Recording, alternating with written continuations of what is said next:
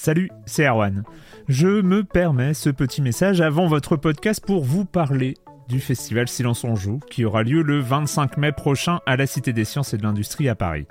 De 10h à 22h, on vous prépare une journée qu'on espère passionnante avec des discussions, des débats au cœur même de la Cité des Sciences et une soirée mémorable dans un grand amphithéâtre. La billetterie est ouverte, le lien est dans la description des derniers épisodes et vous trouverez aussi un lien vers la programmation. C'est 20 euros pour la journée et la soirée, et si vous voulez juste passer nous voir en journée, il suffit d'une entrée classique pour la cité, c'est 13 euros tarif plein avec éventuellement des réductions. C'est la première fois qu'on organise un truc pareil et on espère vraiment que vous répondrez présente et présent. En tout cas, nous, on a très envie de vous croiser de rencontrer celles et ceux qui nous écoutent chaque semaine. Rendez-vous donc le 25 mai et je vous laisse avec votre épisode de Silence en joue ou de la bande-annonce ou de Gâchette gauche ou de Dans la boucle. Enfin bref, bonne écoute. Hiring for your small business? If you're not looking for professionals on LinkedIn, you're looking in the wrong place. That's like looking for your car keys in a fish tank. LinkedIn helps you hire professionals you can't find anywhere else, even those who aren't actively searching for a new job but might be open to the perfect role. In a given month, over 70% of LinkedIn users don't even visit other leading job sites. So start looking in the right place. With LinkedIn, you can hire professionals like a professional. Post your free job on linkedin.com slash people today. Silence en joueur Erwan Cario, bonjour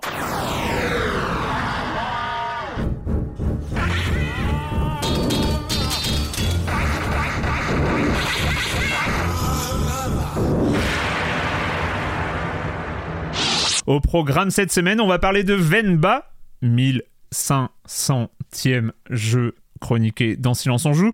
On va aussi parler de Mortal Kombat 1, de En Garde et de Code. Est-ce qu'on en aura fini avec le rattrapage de l'été? Non, non, non, non, non, non. le rattrapage de l'été hein.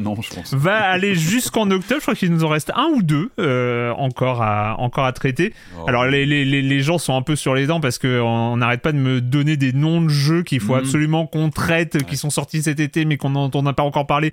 Et les gens sont désespérés. Il y a du JRPG, il y a du euh, voilà, il y a, du jeu de robot, il y a des choses comme ça. Il y aura des impasses. Je vous préviens, il y aura des impasses sur l'été 2023.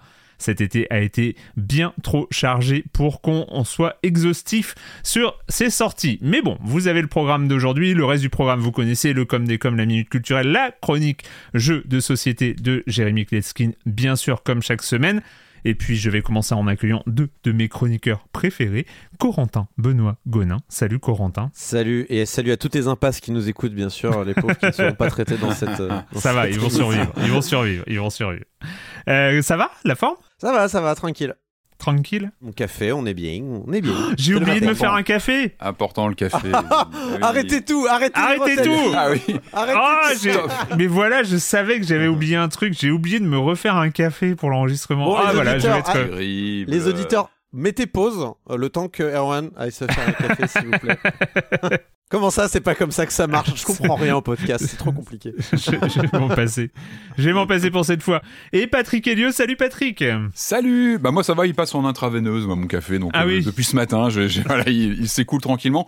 Euh, non, petite méditation à nouveau, matinale, hein, le plafonnage, où je regarde mon plafond et je et je réfléchis. Je, je- et- non, non, petit coup de nostalgie, je pensais aux 30 ans, j'en parlais il y, a, il y a- pas longtemps, de- des 30 ans de Mortal Kombat, hein, il y a 30 ans, l'arrivée du premier jeu, l'adaptation euh, sur les, les, les, les machines Mega Drive, Super NES, et petite nostalgie parce que il y avait, euh, bah déjà, il y avait l'arrivée en 93, arcade en amont à l'époque, et c'est vrai que ça me manque un 93 peu. Mortal Kombat. Alors le 92 arcade, 93 sur les versions console, et il y avait il y avait ce gap où, rappelez-vous, on allait dans les salles d'arcade avant et on voyait l'avenir. Et y avait- ça manque un petit peu. C'est vrai qu'aujourd'hui, bah, MK1, on va en parler, il y a plein de bonnes choses dedans, mais on n'a pas le même rapport que moi. Je me rappellerai toujours de ma première découverte de Mortal Kombat au détour d'une visite comme ça d'une salle d'arcade et tu Hmm. tombais sur ces meubles parce que ça a quasi disparu aujourd'hui. Il faut, faut dire les choses. Oui. La, la borne d'arcade, le salon, enfin la, la, la, la salle d'arcade. C'était incroyable, avec ces bornes qui faisaient un bruit pas possible, avec des lumières, avec des meubles, avec souvent une finition, une déco complètement dingue. Et puis après, t'avais ce décalage avec l'arrivée sur les consoles de salon. Et puis c'était vraiment rigolo quand tu revois la presse de l'époque de comparer ah, la version Mega Drive, la version Super NES, euh, codée par des développeurs différents. Donc t'avais un match entre les deux. Moi, j'y jouais, beaucoup sur pas. PC, moi. Je jouais sur, PC, PC, à- aussi, ouais, c'était ouais, Sur mon un autre trip. 386 euh, DX40. Mais le, le, le vrai duel, c'était Mega Drive contre Super NES, euh, la réalisation euh, qui était qui était très très bien sur Super NES, mais censurée. Il y avait tous ces jeux-là, et aujourd'hui, t'as plus vraiment ça. C'est vrai que tu compares la version Xbox, PS5, il y a pas grand-chose à on dire, peut, bien on peut que. comparer la version Switch quand même. Oui, Eh oui, mais justement, les amis, je Ah, l'ai, je suis équipé.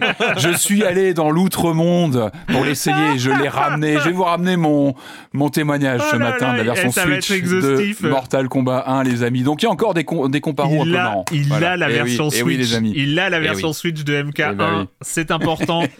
Vous êtes dans Silence on joue. On, on va en On profondeur sur ce genre de sujet. Et on va, on va dans les outre dans l'outre-tombe effectivement. L'outre-monde. Ça ira déjà bien, l'outre-monde. C'est déjà pas mal. Ouais, c'est déjà pas mal. Euh, sinon, sinon, qu'est-ce que quoi? Bah, on on a enregistré le premier gâchette gauche de la saison euh, ce lundi, euh, diffusé euh, mardi en fin de journée sur le flux du podcast. Donc voilà, il y avait un peu un absent. On a été que trois pendant l'émission. Alors j'avais, préparé tout mon laïus pour expliquer que on allait être trois pendant la saison, que il va y avoir, la participation de journalistes de presse généraliste aussi dans cette saison de Gâchette Gauche. Et puis euh, l'arrivée euh, qui était euh, tout sauf une surprise, l'arrivée de la rédaction d'Origami dans, le pool des, de- des médias spécialisés qui vont participer régulièrement à Gâchette Gauche. Voilà, j'étais très content de reprendre. Euh, c'est des petits moments de, de, discussion euh, que je trouve euh, vraiment, vraiment enrichissants et, et c'est très très cool. Donc voilà, c'est disponible. Le replay de la version vidéo est disponible sur la chaîne YouTube de Silence on joue. Et puis il y a la version audio qui est disponible en podcast comme à chaque fois. Bref, on va commencer comme d'habitude par l'actualité. On commence avec toi, Patrick, avec des gens qui partent. Voilà, c'est le, le titre de cette séquence. Les gens Ah, qui on partent. commence euh, par là. Euh, oui, alors oui, une des, des, des infos qui est tombée, euh, qui est tombée cette nuit, c'est le départ complètement inattendu de Jim Ryan, qui était donc le, le, le, le, le boss de, de, de PlayStation, euh, qui a euh, annoncé son bah, sa démission dans les dans les dans les mois qui viennent de de PlayStation. C'est vrai que c'est tombé vraiment comme ça de façon inattendue. Euh, alors je crois qu'il a quand même 30 ans de, de, de carrière dans le dans, dans le groupe euh, et euh, ça, ça pose pas mal de questions parce qu'on comprend que son remplaçant n'est pas encore euh, prêt et n'est pas n'est pas encore là. Donc ça laisse probablement entendre que cette décision est, est- c'est un petit peu c'est un petit peu précipité, on peut imaginer.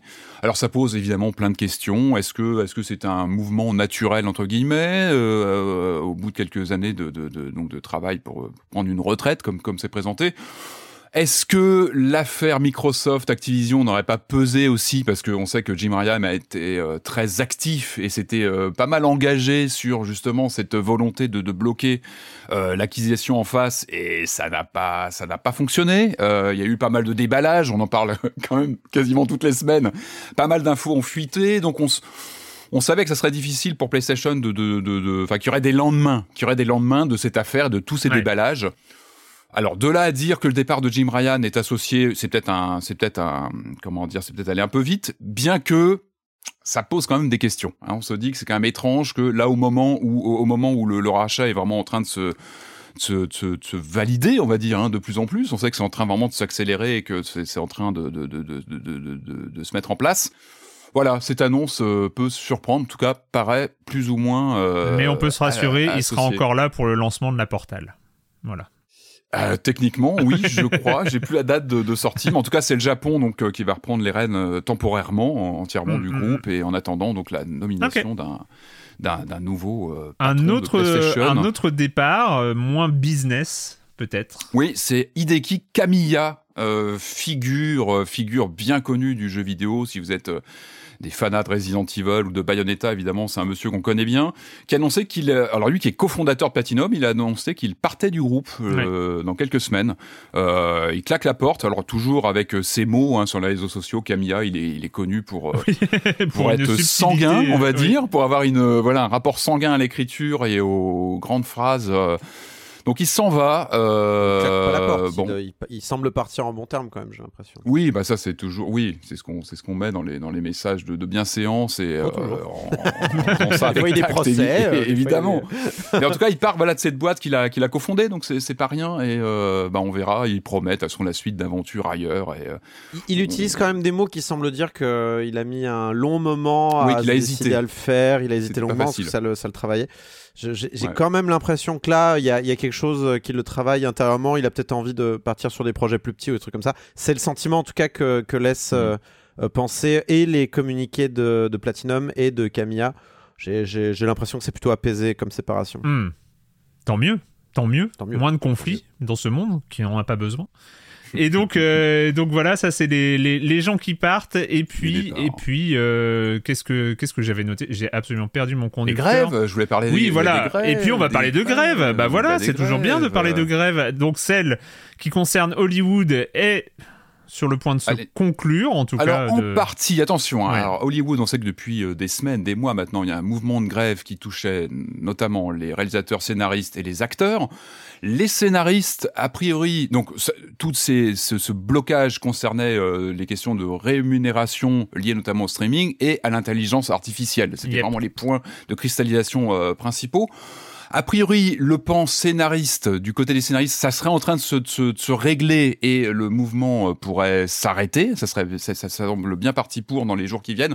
En revanche, ça continue du côté des acteurs. Donc voilà, ça c'est la situation euh, côté euh, cinéma. Mais on vient d'apprendre que le jeu vidéo, le pan jeu vidéo, notamment du côté du syndicat, du syndicat SAG-AFTRA, qui regroupe 160 000 professionnel, donc euh, du multimédia, de la création, euh, acteurs, euh, etc., euh, se, a donné son feu vert pour que les, les acteurs du pan jeux vidéo aient, ils ont l'autorisation de pouvoir lever une grève, en fait. Il y a des négociations qui sont en cours, un peu autour des mêmes questions, hein, de rémunération, euh, les questions d'intelligence artificielle qui se posent chaque jour davantage sur l'exploitation euh, bah, des voix, etc., des, des, acteurs qui peuvent se faire sans eux. En fait, en gros, pour faire simple aujourd'hui, on synthétise, on numérise une voix et on peut demain euh, euh, créer des, des, des, des, scènes sans que les acteurs soient au courant, quasiment, avec, avec via l'IA. Euh, il y a ces questions-là, il y a ces questions de la sécurité aussi. Euh, et de la façon de travailler, c'est-à-dire qu'il demande aussi à avoir tout simplement, bah, je, je lisais ça, euh, cinq minutes de break en, par heure de travail. Ça paraît être le voilà un minimum euh, naturel de faire des breaks de quelques minutes sur des enregistrements. Euh, euh je voyais aussi dans les questions qui sont posées, c'est la nécessité, de, en tout cas, il demande à ce qu'un directeur professionnel soit présent lors des prises de, de, de son, par exemple, sur les doublages, ce qui n'est pas toujours le cas, puisque ça peut être des animateurs ou des codeurs qui, qui, qui travaillent avec ces, ces, professionnels du doublage, et c'est pas forcément le plus, le plus hmm. évident, parce qu'il y a, y, a, y a des savoir-faire, etc. Euh, là encore sur les formats de travail, la durée de travail, les, les conditions, euh, et puis évidemment le l'angle principal, c'est euh, la façon de d'offrir une transparence sur l'utilisation des données, des enregistrements, des performances qui sont captées, sur leur exploitation à long terme, euh, et puis évidemment euh, travailler sur des compensations pour ces prochains, euh, ces prochaines formes de d'exploitation euh, d'une voix euh, via peut-être l'IA, etc. Mais en tout cas, faire entrer les, les, les acteurs, les, les performeurs euh, dans ces négociations, cette, ces prises en compte de, de leurs performances. Donc, alors, juste pour préciser, c'est vraiment sur la partie euh, artistique entre guillemets euh, du jeu vidéo, ça ne concerne pas parce qu'ils sont pas euh, syndiqués à cette échelle-là, euh, ça ne concerne pas les développeurs, les, les, développeurs de jeux, les gens qui bossent effectivement dans les studios de jeux vidéo. On est sur non, non, là, les prestations là, externes quand on fait appel à des doubleurs, quand on fait appel à des, à des scénaristes, quand on fait appel Bien à sûr. des des acteurs, des doubleurs, voilà, voilà, etc. Tous les gens qui travaillent, qui viennent de, de, ce, de, de ce secteur du divertissement entre guillemets, même si voilà le terme. Donc plusieurs entreprises sont concernées dans négociations. Alors je disais, il y a Insomniac, Epic Games, Tech2, Activision, des gros, hein, Electronic Arts, Warner Bros, Disney, Formasa Interactive par exemple, qui est une des grosses boîtes justement de euh, de, de, talents. On dit, on appelle ça comme ça, les talents, donc qui, qui, travaillent avec tous ces acteurs et qui les qui les fait euh, travailler euh, en prestataire entre guillemets pour les grands les grands groupes euh, qui réalisent du, jeu vidéo. Donc eux sont dans ces dans ces questions.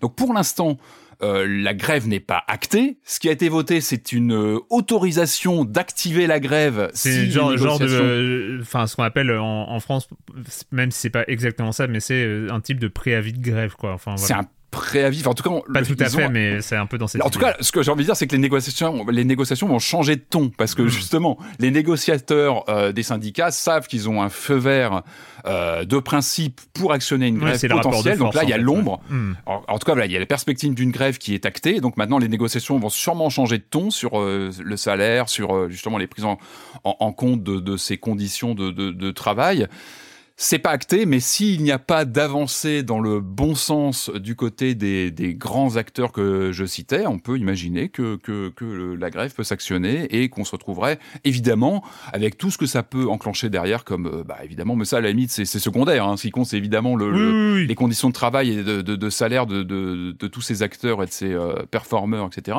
Mais ça pourrait évidemment enclencher des retards de production et tout ça, on l'a vu au cinéma, on l'a très bien vu dans les séries télé, euh, le cinéma et compagnie. Donc affaire à suivre. En tout cas, on sent que le ton monte et que, et que en tout cas, toutes ces considérations euh, d'IA sont les mêmes pour le cinéma comme le jeu vidéo. On se pose finalement les mêmes questions à, hmm. terme. La réussite, des, la réussite des négociations côté scénario aussi euh, donné de l'eau au moulin, je pense, aux, aux, acteurs s'ils sont dans, sur la table des négociations pour dire ah bah oui il euh, n'y a pas de raison quoi. Enfin au bout d'un mmh, moment mmh, il mmh, faut, que les parts ah, de gâteau soient plus à côté, ils, faut que les parts de gâteau soient plus équitables. Corentin on en a parlé la semaine dernière ça a été un peu le feuilleton du mois de septembre il y a dans... deux semaines je crois. Il y a deux semaines oui pardon. Euh, c'est quand même ça reste le feuilleton du mois de septembre dans l'industrie du jeu vidéo. C'est euh, les décisions réfléchies mesurées et très intelligentes du moteur Unity. Ah, tu dis c'est le feuilleton, il y a eu aussi le feuilleton Microsoft hein, qui, qui, est quand même vrai. un, c'est vrai, un bon concurrent. Euh, j'ai l'impression en tout cas, ça, ça fascine. Tout à fait, tout à fait. Donc là, on a Unity, donc euh, suite et peut-être fin de, en effet, cette affaire euh, d'il y, a, euh, y a deux semaines. Donc, on va faire un tout petit rappel. il y a deux semaines, donc Unity se mettait à dos une, une large partie hein, des, développeurs, surtout les indés en l'occurrence, en annonçant un, nouveau modèle économique parfaitement raisonnable. Alors, je rentre pas dans le détail, mais en gros, en plus des frais, des frais classiques pour utiliser le, logiciel de création, le fameux, les fameux tarifs par poste dont on avait pas parlé, mais qu'on a corrigé en commentaire la semaine, dernière. Euh, il s'agissait donc de facturer euh, les développeurs jusqu'à 20 centimes pour chaque installation d'un jeu développé sous Unity euh, par le joueur, par les joueurs, par un joueur, quelle que soit l'ancienneté du jeu, et ce à partir de 2024. Donc énorme tollé euh, de, de euh, de plein de, de, studios bien en vue dont certains menaçaient même de changer de moteur euh, euh, de, de, retirer leur jeu de Steam. Enfin on a eu plein de plein de, différentes menaces plus ou moins appuyées notamment parce que les changements étaient brusques et que Unity en fait revenait tout simplement sur des promesses qui avaient été faites des années auparavant à savoir que les, condi les conditions d'utilisation du moteur étaient figées avec la version utilisée à savoir si on utilise une version de 2019 par exemple, eh bien on restait avec les conditions d'utilisation de 2019 et il y avait pas de, surprise. De bon sens, ce qui, oui. Ce qui paraît de bon sens. Quoique selon les conditions d'utilisation, de, elles peuvent toujours être revues. les, petites lignes en bas du. En tout cas, c'était une promesse qui avait été faite, qui avait été faite noir sur blanc à l'époque. Euh, donc revenir sur ça, ça représentait une, une grosse mise à mal finalement dans la, dans la confiance qu'il pouvait y avoir entre finalement deux partenaires commerciaux entre les studios et Unity. Euh, et en fait, il y a eu des euh, après il y a eu des, des, des, précisions hein, concernant les cas particuliers. On pense aux démos, on pense aux, jeux dans les abonnements, aux jeux dans les bundles caritatifs. Mais finalement, tout ça c'était du détail parce qu'il y a cinq jours, donc le 22 septembre, Unity a fait un pour le coup un vrai rétropédalage, pas, euh, pas sur du détail, pas sur des, pas sur des, des, des, des cas, euh, des edge cases comme on dit dans le milieu. Hmm. Alors toujours sur le bloc officiel, c'est Mark Whitten qui est un des cadres de l'entreprise, le chef de Unity Create, euh, qui, alors déjà, pour commencer, s'excuse. C'est gratuit, ça ne coûte pas grand-chose. Mais il vaut mieux. C'est bien. Pardon. Mais, il annonce aussi plusieurs choses. Alors, je vais vous les lister. Alors, plus de frais d'installation, enfin pas de frais d'installation sur les licences Unity personnelles, donc le, tiers le plus bas euh, euh, mhm. des, tarifs proposés. Euh, rehaussement du plafond d'Unity personnel à 200 000 dollars de chiffre d'affaires contre 100 000 auparavant, c'est-à-dire que avant, si votre jeu faisait plus de 100 000 dollars de chiffre d'affaires, vous étiez obligé de passer sur un forfait supérieur avec des frais supplémentaires, notamment au niveau des postes. Dorénavant, ces bonus a priori, dans, dans, dans, tout le marasme qu'il y a eu ces derniers jours, ça, ça, ça, a été changé. Donc désormais, Unity Personal est utilisable jusqu'à 200 000 dollars de chiffre d'affaires. Suppression du splash screen pour Unity Personal, puisque quand vous étiez sur Unity Personal, vous étiez obligé d'afficher en début de jeu Made with Unity. Donc mhm. c'est le, le, fameux écran qu'on voit de temps en temps. Ça, il le retire, donc c'est aussi toujours ça de prix. Euh, pour les forfaits supérieurs qui sont soumis aux frais d'installation, il y a le choix de les éviter. Euh, contre 2,5% du chiffre d'affaires en fonction de ce qui est le moins cher et le plus intéressant pour le studio. Donc grosso modo, à la fin de, l'année, il compare les deux chiffres et Unity facture sur le, moins cher entre 2,5% du chiffre d'affaires et euh, les installations fois le tarif. Et surtout, le calcul des frais se fait sur la base du déclaratif. Donc, c'est les studios qui donnent leurs chiffres. Ça, c'est important parce qu'apparemment, une des grosses critiques qui avait été faite euh, à cette, euh, cette, euh, ce changement brusque de la politique d'Unity, c'était que c'était Unity qui donnait ses chiffres. Unity qui, qui, estimait les chiffres d'installation et que c'était grosso modo une boîte noire, impossible de savoir. La discrétion de Unity et, et basta. Voilà, et comme bien sûr tout le monde avait, tout le monde a confiance en Unity, euh, voilà, on peut comprendre ça. Qu'est-ce qu'il y avait d'autre? Ah oui, euh, le, le, seuil annuel de chiffre d'affaires pour être assujetti aux frais, aux frais d'installation a été rehaussé à 1 million de dollars. Je crois que c'était 200 000 dollars euh, auparavant. Et les frais d'installation ne concernent que les jeux développés et ça c'est important, sur la prochaine grande version de Unity qui arrivera en 2024. Si vous êtes sur une ah ancienne version, donc pré-2024, vous n'êtes pas concerné par les frais d'installation si vous êtes développeur. Cult of the Lambs va pouvoir rester. Euh, voilà, bon, c'était une blague. Hein. Ils rigolaient. Ils avaient, fait, une blague, bien sûr. Bon, c'est quand même du gros, gros rétropédalage, je trouve. Euh, mais bon, ça ne règle pas finalement aussi un euh, le gros problème de toute cette affaire, qui est est-ce que ça suffira à rétablir la confiance qui a été mine de rien malmenée euh, avec, avec toute cette histoire? Ça, c'est pas sûr du tout, mais ça va peut-être acheter suffisamment de temps, euh, acheter. Ça va peut-être donner suffisamment, faire permettre à Unity de gagner suffisamment de temps pour tenter de regagner cette confiance. oui, ils vont euh, devoir bosser. Mais après, ce qui est rassurant, c'est sur, pour, tous, les, tous les développeurs qui avaient déjà commencé leur projet sous, sous Unity, euh, qui avaient prévu une sortie en 2024, mais ça fait trois ans qu'ils bossent dessus.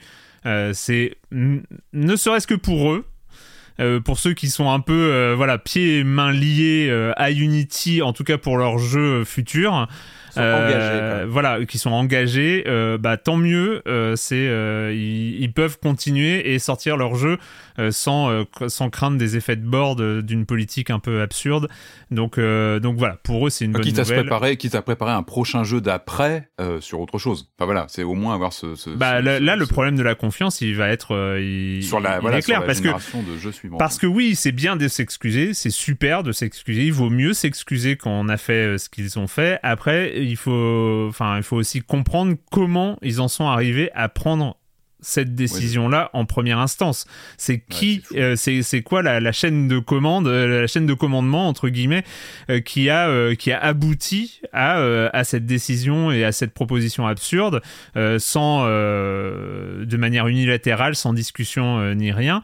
Voilà, la, la confiance, il va falloir aussi revenir là-dessus pour rétablir la confiance, c'est-à-dire que montrer que le fonctionnement même de prise de décision chez Unity a évolué. C'est pas que euh, ok on, fait, on rétropédale et tout ça, c'est euh, ce genre de truc ne doit plus arriver. Et je pense que là ils ont du taf quoi. Enfin parce bah, que c'est improbable, c'est improbable sauf sur la. Enfin c'est pas avec il n'y a aucune mesure, sauf peut-être éventuellement dans des changements profonds sur la manière dont est euh, dans, la gouvernance de Unity en fait finalement. Mais c'est bien sûr, mais mais sinon, si rien ne change, si Unity reste cette entreprise avec, ce, cette direction, cette gouvernance, ça ne sera que par le temps que la confiance reviendra entre les développeurs et le, Mais à mon avis, même cause.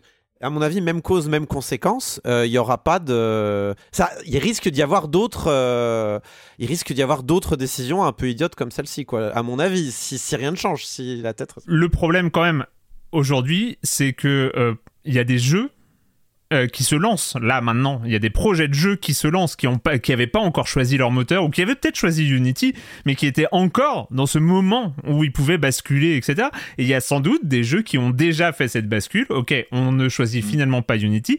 Il y a des jeux qui où ça, cette décision va se prendre dans les semaines, dans les mois à venir. et tu dis il faut du temps, etc. Mais combien finalement de jeux euh, ont-ils perdu, vont-ils perdre sur la longueur? Parce que tout, avant que cette confiance se réinstalle ou qu'ils prouvent, parce que ils sont quand même leaders sur le marché des moteurs de jeu, ils sont encore leaders, donc ils ont euh, quand même une base d'utilisateurs suffisamment importante. Mais combien de parts de marché entre guillemets ils vont perdre euh, avec, bah, avec, cette affaire? Il y a ça, mais il y a aussi un, une, forme de, dépendance de la part d'une bonne partie de la profession qui est formée sur Unity, bien sûr, qui, bien sûr. Euh, qui utilise Unity. Donc, bon, je pense qu'il y a, y, a, y a, différentes forces qui tirent dans deux sens différents. On va voir euh, qu'est-ce qui va primer, mais c'est vrai que si. Euh, je pense que Unity a encore un peu de marge pour montrer pas de blanche suffisamment longtemps pour que les gens, lors du prochain projet, se disent bon, on reste sur Unity, il y a quand même les assets, il y a quand même oui, oui, bien sûr. On va voir. Je pense qu'il compte là-dessus. De toute façon, je pense que Unity a, mis en place initialement cette, euh, cette nouvelle tarification euh, parce qu'il savait que les gens étaient un peu dépendants d'Unity aussi et, hmm. et euh, il joue de ça. Bon, on va voir. Mais bon, c'est sûr que là, quelque chose s'est brisé. Il va falloir un peu de temps pour le réparer, quoi. Le com des com de la semaine dernière. La semaine dernière, on avait un, programme chargé. Je vais commencer avec Nexus 5. Merci infiniment à Julie d'avoir mis un coup de projecteur sur Shards of God cet été sur Canard PC. Et donc, la semaine dernière, dans Silence on Joue, j'ai été enchanté par cet objet ludique qui a été minutieusement poli dans tous ses aspects, histoire, narration, dialogue, pixel art, musique et animation. Il est trop rare de trouver des jeux qui dépassent ainsi les attentes sur tous les points pour au final donner une expérience unique aux joueurs. Je suis tellement impressionné par ce résultat que je me suis permis de contacter Onza Vavra, donc le, développeur, pour lui proposer spontanément une fan trad en français de son jeu, parce qu'on avait précisé le jeu n'est disponible qu'en anglais, avec une petite, un petit problème de timing, c'est-à-dire les dialogues défilent un tout petit peu vite euh, quand on lit pas de l'anglais. Euh, euh, facilement. Il m'a répondu pour me dire qu'il préparait une mise à jour du jeu pour l'instant et qu'il réfléchirait à la localisation après cette release. Voilà, donc on a une, une mise à jour de l'état du euh, de l'état d'avancement sur Shards of God. Lambinus euh, qui nous dit bon, j'ai l'habitude de me mettre au jeu au moins 5 ans après leur sortie, mais vous avez parlé de thème et de version. Chance of Scénar est installé sur mon PC. Bah oui, c'est ça ça arrive et il faut Chance of Scénar très belle surprise. Je me suis euh, je me suis surpris euh, dans, dans, un stream et puis après en discutant à, supposer, oh, oui c'est c'est suite à la, à la discussion dans Gâchette Gauche avec euh, Kevin qui supposait que Chance of Scénar quand même peut-être c'était le type de jeu qui pouvait avoir du mal à se vendre, euh, qui, qui avait une, reçu une, une, enfin qui avait une réception critique absolument euh, phénoménale, dithyrambique. Enfin voilà, il s'est pris, euh, il s'est pris des critiques fabuleuses. Et c'est, c'est vrai qu'on repense à pas mal d'autres jeux qui, malgré ça, il sort en septembre. Hein. C'est une période aussi avec des gros blockbusters en face. mais quand même, je suis allé, je, je, je, suis allé dans, dans, dans Steam et il a quand même un nombre assez conséquent de reviews. Enfin voilà, c'est les, les, types d'indicateurs, euh, etc. Il semblerait quand même que, euh, que Chance of Scénar, après c'est un studio français, on aura peut-être ce genre d'informations un peu plus tard euh, dans, dans, dans sa vie de, dans, après sa sortie, mais j'ai l'impression que les indicateurs, qui, en tout cas qui sont à notre disposition, montrent qu'il a aussi un, il connaît aussi un succès public. Bref, c'était une parenthèse, ça n'avait rien à voir, mais bref, je voulais revenir là-dessus. Il y a un commentaire de Kyrie autrement euh, qui dit euh, Hello, je voulais juste rebondir au dire de Jérémy. Il existe presque un Game Pass du jeu de société en démat avec euh, sur Board Game Arena qui permet de jouer à plein de jeux en ligne pour un abonnement relativement peu coûteux. Et là, bah, non mais là, long, long débat, là, c'était... Et là, c'est le drame. C'est-à-dire que si son jeu n'existe plus, il n'y a plus que la chronique jeu de société de Jeremy Kletzing. Lui, qui, il y a encore quelques mois, se plaignait qu'il n'y avait pas de retour sur sa chronique jeu de société dans les commentaires. Et ben là, il est, il est servi. Là, euh, voilà. Juste sur le fil de discussion de l'épisode précédent, il y a un long débat parce que voilà, on connaît la position, euh, la position de Jérémy, d'ailleurs, qu'il a explicité. Euh, lui, il dit, j'avoue ne pas comprendre le plaisir à s'imposer les contraintes d'un jeu physique on est sur un écran, à la limite si on veut tester le jeu avant achat ou si on est un professionnel, pour lui, euh, voilà, il y a des contraintes du jeu physique qui imposent aussi de le faire en physique, voilà, qui a son, son avantage en physique. Et puis voilà, il y a toute une discussion sur le fait que bah on peut pas toujours se retrouver en physique, qu'il y a quand même des jeux qui sont cool à jouer en absolu, etc. Et il y a toute une discussion aussi sur les médiathèques qui permettent d'être ah des sortes de Game Pass ou les ludothèques où on peut emprunter les jeux de société. Bref, il y a plein de discussions passionnantes autour de ce sujet des jeux de société. Ça se passe sur le Discord de Science on joue comme d'habitude. Vous pouvez aller dire ça. Et puis quand même une dernière réaction de Josica Josette, je réagis sur l'ironie générale autour de la disparition du lecteur disque à venir sur la ah. prochaine Series X. À chaque fois que ce sujet est abordé dans le podcast, il se passe toujours un peu la même chose. Patrick est offusqué et le reste de l'équipe s'amuse de l'attachement insensé au support qui, ah, s'est entendu, hein. est devenu parfaitement obsolète et inutile. Alors tu caricatures Josica Josette, parce que oui, on est dans une ambiance certaine où forcément il y a chacun qui euh, a son rôle à jouer euh, et, et, ce genre de choses. Mais on arrive toujours à la conclusion que quand même il y a des avantages au support physique qui vont disparaître, notamment le fait de prêter son jeu, le fait d'acheter en occasion, le fait de tout ça, on, le dit. Mais bref, je continue le post. À chaque fois, cela m'agace profondément pour plusieurs raisons. Déjà, n'oubliez pas que vous recevez les clés de téléchargement des jeux gratuitement. Du coup, l'inutilité du support vous saute d'autant plus aux yeux que votre pratique du jeu vidéo est de fait rendue 100% digitale par vos conditions euh, de, de et de testeuses. Mais n'oubliez pas que pour nous, euh, nous ne recevons pas les jeux gratos en téléchargement. Nous avons des pratiques très diverses. Certaines sont des collectionneurs à la Patrick, donc euh, d'autres sont partis 100% sur les formules d'abonnement et une majorité, je pense, consomme ces jeux en allant au moins cher. Et souvent, le moins cher, c'est le jeu physique parce que neuf, il est parfois bradé par la grande distribution à 20 ou 30 euros moins cher que sur les stores en ligne. Et d'occasion, il se négocie souvent en dessous des tarifs soldes de ces boutiques.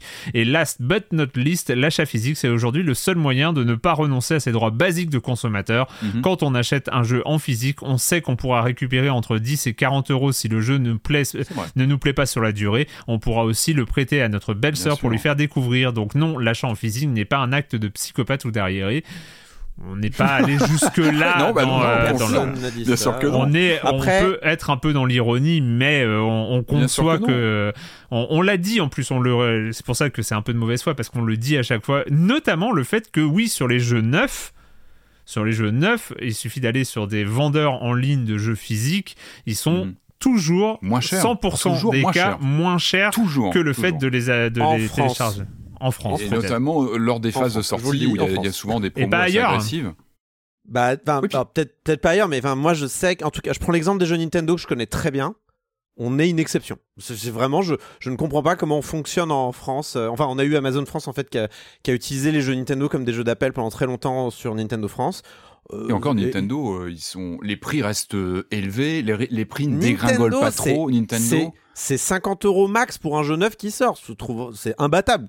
Oui, mais il reste. Euh, les prix ne dégringolent jamais. T'as jamais de jeux qui finissent à 15 balles ou 20 balles, très rarement. Non, mais sur le, mais par contre sur les durées, ils ouais, même d'occasion, très longtemps la, la, valeur. Par contre, sur l'eShop, ils font des, des, prix de temps en temps, y compris sur les jeux Nintendo qui peuvent descendre jusqu'à 40 euros.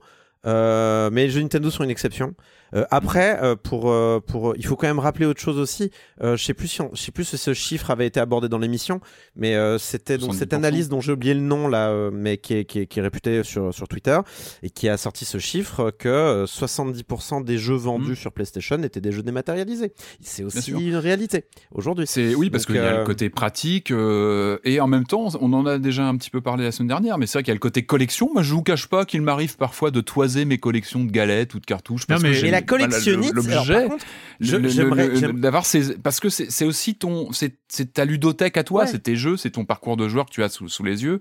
Mais moi, je suis pas dupe je sais que pour la conservation, c'est euh, enfin la, boîte physique, euh, on en parlait. Enfin, il y, a tellement de mises à jour qu'un jeu en boîte ne, cristallise pas un jeu aujourd'hui euh, et que dans 15 ans, on aura les mêmes difficultés à le lancer que qu'un jeu des maths parce que parce qu'il y a, y a beaucoup de téléchargements, de mises à jour, etc.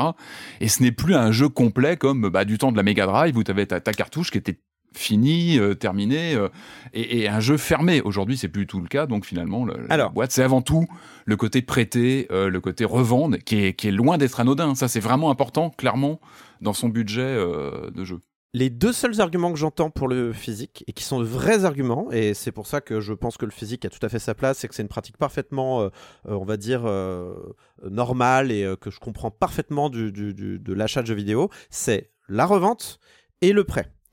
Pour tout le reste, je suis désolé, Mais c'est débile. La préservation, le physique ne préserve pas. On le sait. Non, mais ça. Et la deuxième débile, j'aime pas le terme débile parce que après tu peux avoir des collections. Non, parce que c'est non non, je dis débile parce que c'est toujours des arguments qu'on nous ressort. Je suis désolé, le physique ne préserve pas. Le physique n'a jamais préservé. C'est ce que je te, c'est ce que je disais. Oui, parce je suis d'accord. Pas les mises à jour, t'as pas les. Mais il est régulièrement mis en avant. Et le deuxième argument que j'ai entendu, mais pas vraiment, mais il est mis en parallèle avec les vrais gens qui collectionnent. Pardon, qui collectionne qui collectionne. Vous avez vu le prix des jeux rétro aujourd'hui? Vous avez déjà essayé d'acheter des jeux rétro aujourd'hui euh, dans les magasins?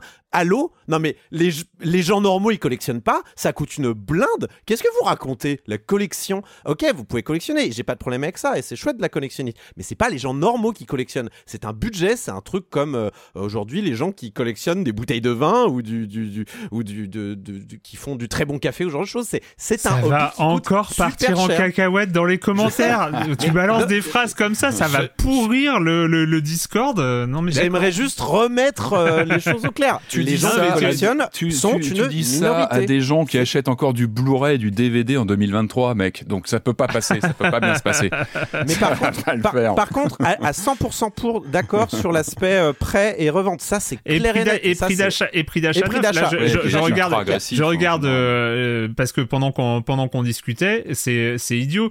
Mais le Assassin's Creed Mirage qui sort la hmm. semaine prochaine, il sort à 50 euros. Donc parce qu'on sait que c'est un, c'était à l'origine un un, DLC, euh, enfin c'est et c'est devenu un jeu solo, donc il ne sort qu'à 50 euros. D'ailleurs, je viens de le découvrir, mais il est déjà en précommande à moins de, à moins de, à 30, je trouve à 37 euros. Euh, en précommande en physique. Et c'est les deux sont sur Xbox Series. Ces deux versions Amazon j'imagine c'est ça? Non, c'est pas sur Amazon et je vais pas donner euh, les, les, on n'est pas là pour faire de la pub pour des distributeurs, mais non, non, non, mais il y a un vrai sujet par contre. Enfin, si vous allez à la Fnac ou si on va euh, dans des magasins, ou la grande distribution aussi. Hein. Tu dis quoi La grande distribution aussi a des oui, la grande distribution, c'est vrai. très, très agressifs. Mais c'est vrai que si tu vas dans à la Fnac, enfin typiquement c'est à la Fnac ou à Micromania, par contre c'est 70, hein, c'est pas. Euh, mais là, en, commande, là c'est une enseigne de grande distribution qui le fait à 37 euros. C'est du prix d'appel, c'est du prix d'appel. Mais, oui, mais c'est pour, pour, tout dire que pour les consommateurs, c'est vrai que c'est intéressant. Moi, j'ai toujours trouvé ça absurde. Ça m'est arrivé, ça m'est même arrivé de d'acheter des jeux en physique, des jeux qui étaient sortis depuis longtemps, euh, qui étaient disponibles en téléchargement. Et je sais plus, c'était un, un jeu qu'en plus qu'on avait déjà eu en, en, quelques exemplaires. Je crois que c'est un Lego Jurassic World ou un truc comme ça euh, que que Arthur voulait euh, sur sur Xbox. Et ben, je l'ai commandé parce que c'était mais moitié moins cher. C'était. il y avait le Zelda aussi. Euh, il y avait le fameuse promotion Zelda sur à Auchan où tu pouvais l'avoir pour euh, moins de 40 hmm. euros. Enfin, avant la sortie. Et puis ne serait-ce qu'avoir des belles notices avec des belles couleurs. Ah non, c'est vrai qu'il n'y a plus de notices maintenant dans les boîtes.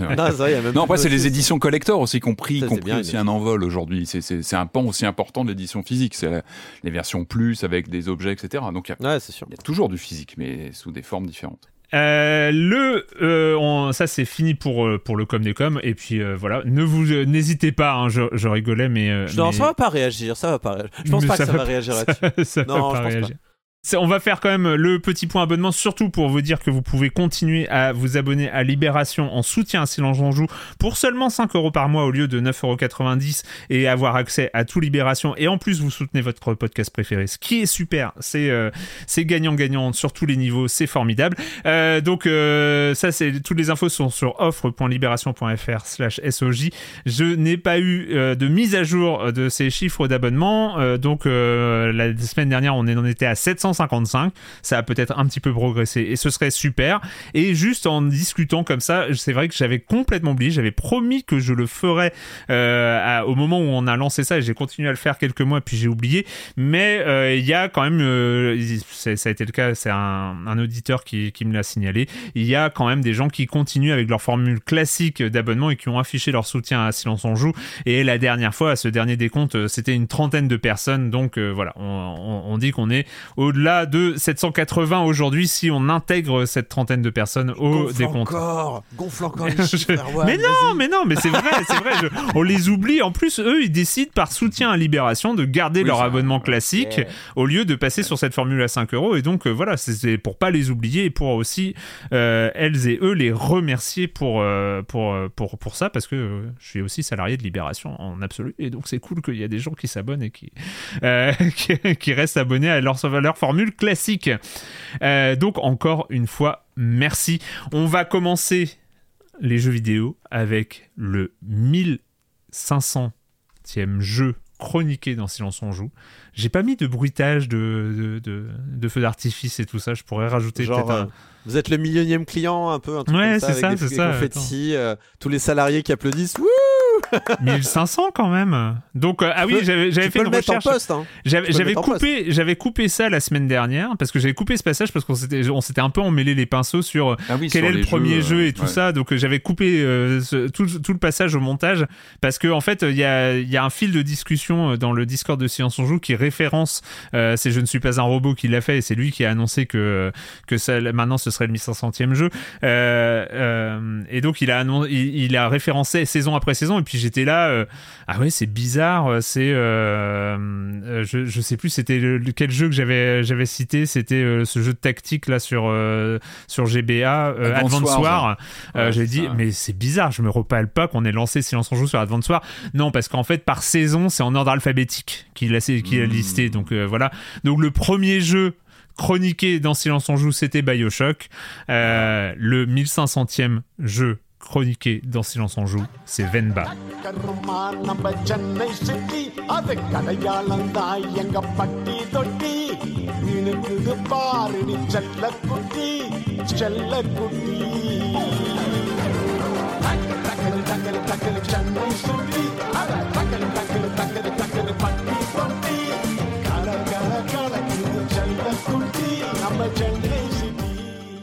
Venba, donc euh, le 1500e jeu, mais il n'a pas que ça à son actif, c'est aussi un jeu avec, euh, avec une euh, vraie proposition très très très originale. On va faire de la cuisine, on va découvrir la culture tamile.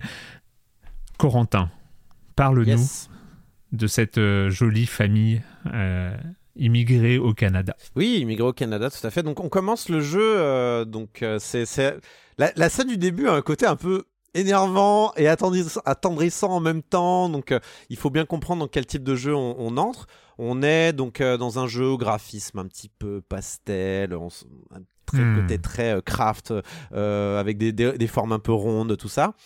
et on suit donc Venba, qui est cette mère de famille, qui est même la, on va dire la femme d'un couple au début, hein, parce que c'est ce qu'on suit. Ils sont que deux au hmm. tout début.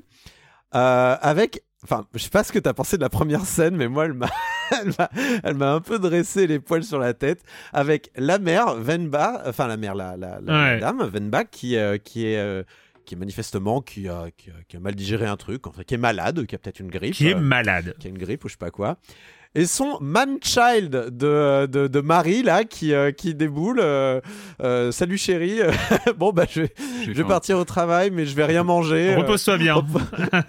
et genre, t'en fais pas, je mangerai rien, je mangerai un café. Qui fait une espèce de chantage affectif à base, non, mais je mangerai rien.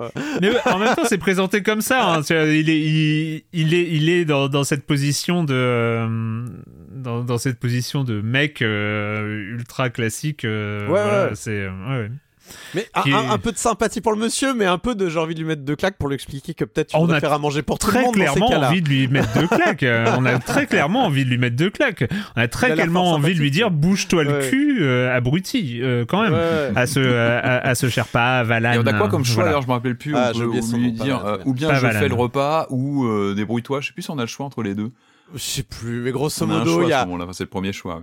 Il, le fait sûrement pas. Euh, je, trouvais que vraiment un côté, euh, bah, si tu peux faire fonctionner deux neurones, s'il te plaît, garçon, euh, et, faire à manger pour tout Et en même temps, c'est une peinture réaliste de, une peinture très réaliste. De, comment ça se passe dans beaucoup, beaucoup de couples. mais c'est quelque chose que, ça m'a énervé, mais d'un autre côté, j'étais c'est réaliste en effet. Il y a un côté euh, très très crédible en fait dans, dans, cette toute et, après juste juste pour se signaler, c'est explicité. Euh, Venba réagit. Elle explique bien qu'elle a pas eu le choix, que elle est que quand même elle s'est sentie un peu obligée de le faire, euh, de faire la cuisine en étant malade à crever parce que son abruti de mari est incapable de mélanger deux ingrédients dans une casserole quoi. Voilà. Et donc donc elle se lève et elle se elle va faire à manger. Pour, pour, pour que son mari puisse l'emporter au travail. et donc commence en fait la, on va dire les, phases de gameplay de, de Venba qui se résument à du espèce de cooking mama très simplifié. Euh, donc euh, à base de euh, mettre des ingrédients dans un saladier, utiliser des ustensiles sur des ingrédients, mélanger, suivre des étapes et des instructions avec hmm. des, des, des, mécaniques à la souris. Alors moi j'ai joué sur PC, j'imagine, je sais pas trop s'il si, y a quelque chose de tactile sur, sur d'autres consoles comme la Switch ou ce genre de choses. Ça se joue au pad aussi, j'ai fait les deux. ça se joue au pad aussi, ouais. Euh, mais voilà, Parce qu'il faut jongler avec le livre des recettes. je te coupe deux secondes, mais il y a le livre des recettes qui est important. Oui, j'allais y arriver, t'en fais pas. Okay. Parce que le langage est important, je trouve, dans Venba. Il y a, y, a une, y a, une approche au langage qui est un peu folle. Mais oui, tu as raison. Le, on a un livre de recettes donc, euh, Venba a récupéré de, de, de, sa mère, puisque euh, donc, Venba et son mari sont donc d'origine indienne. Ils viennent du sud de, l'Inde. Donc, ils, ils, ils sont ils ont cette culture donc tamoul avec une cuisine très particulière qui sera au centre en fait du, propos de, de, Venba, qui sera un petit peu le lien en fait entre les racines euh, culturelles et euh, et, euh, et origine d'origine de, de, Venba et et le Canada finalement là où ils habitent actuellement où ils recherchent du travail. Et donc il y a ce livre de recettes qui fait lieu en fait de, de lien et qui va être écrit donc en euh, tamil du coup. Euh, et nous on peut le lire parce qu'on est Venba, on sait lire le, tamil, on est quelqu'un de très, enfin on est quelqu'un qui sait parler le tamil donc qui est capable de le lire. Et donc avec ce livre de recettes qui est malheureusement très abîmé. avec des trous à l'intérieur, on va devoir un petit peu deviner quelles vont être les, les étapes qui manquent sur, sur certaines recettes de cuisine qui sont plus ou moins compliquées au fur et à mesure de l'aventure. On va suivre cette petite famille au fur et à mesure donc des situations, des, des recettes, et au bout d'un moment, Venba va tomber enceinte. Euh, malgré la situation un peu précaire économiquement de, la famille, puisque euh, cette famille est un petit peu dépendante de, du travail qu'elle va trouver au Canada pour maintenir en fait son visa sur place. On le comprend via la recherche de travail du, mari. Euh, il galère, hein. il galère. Le, ouais, il galère. Il galère vraiment. Et aussi de Venba qui, il me semble, travaille à un moment donné au Canada ou essaie d'être prof.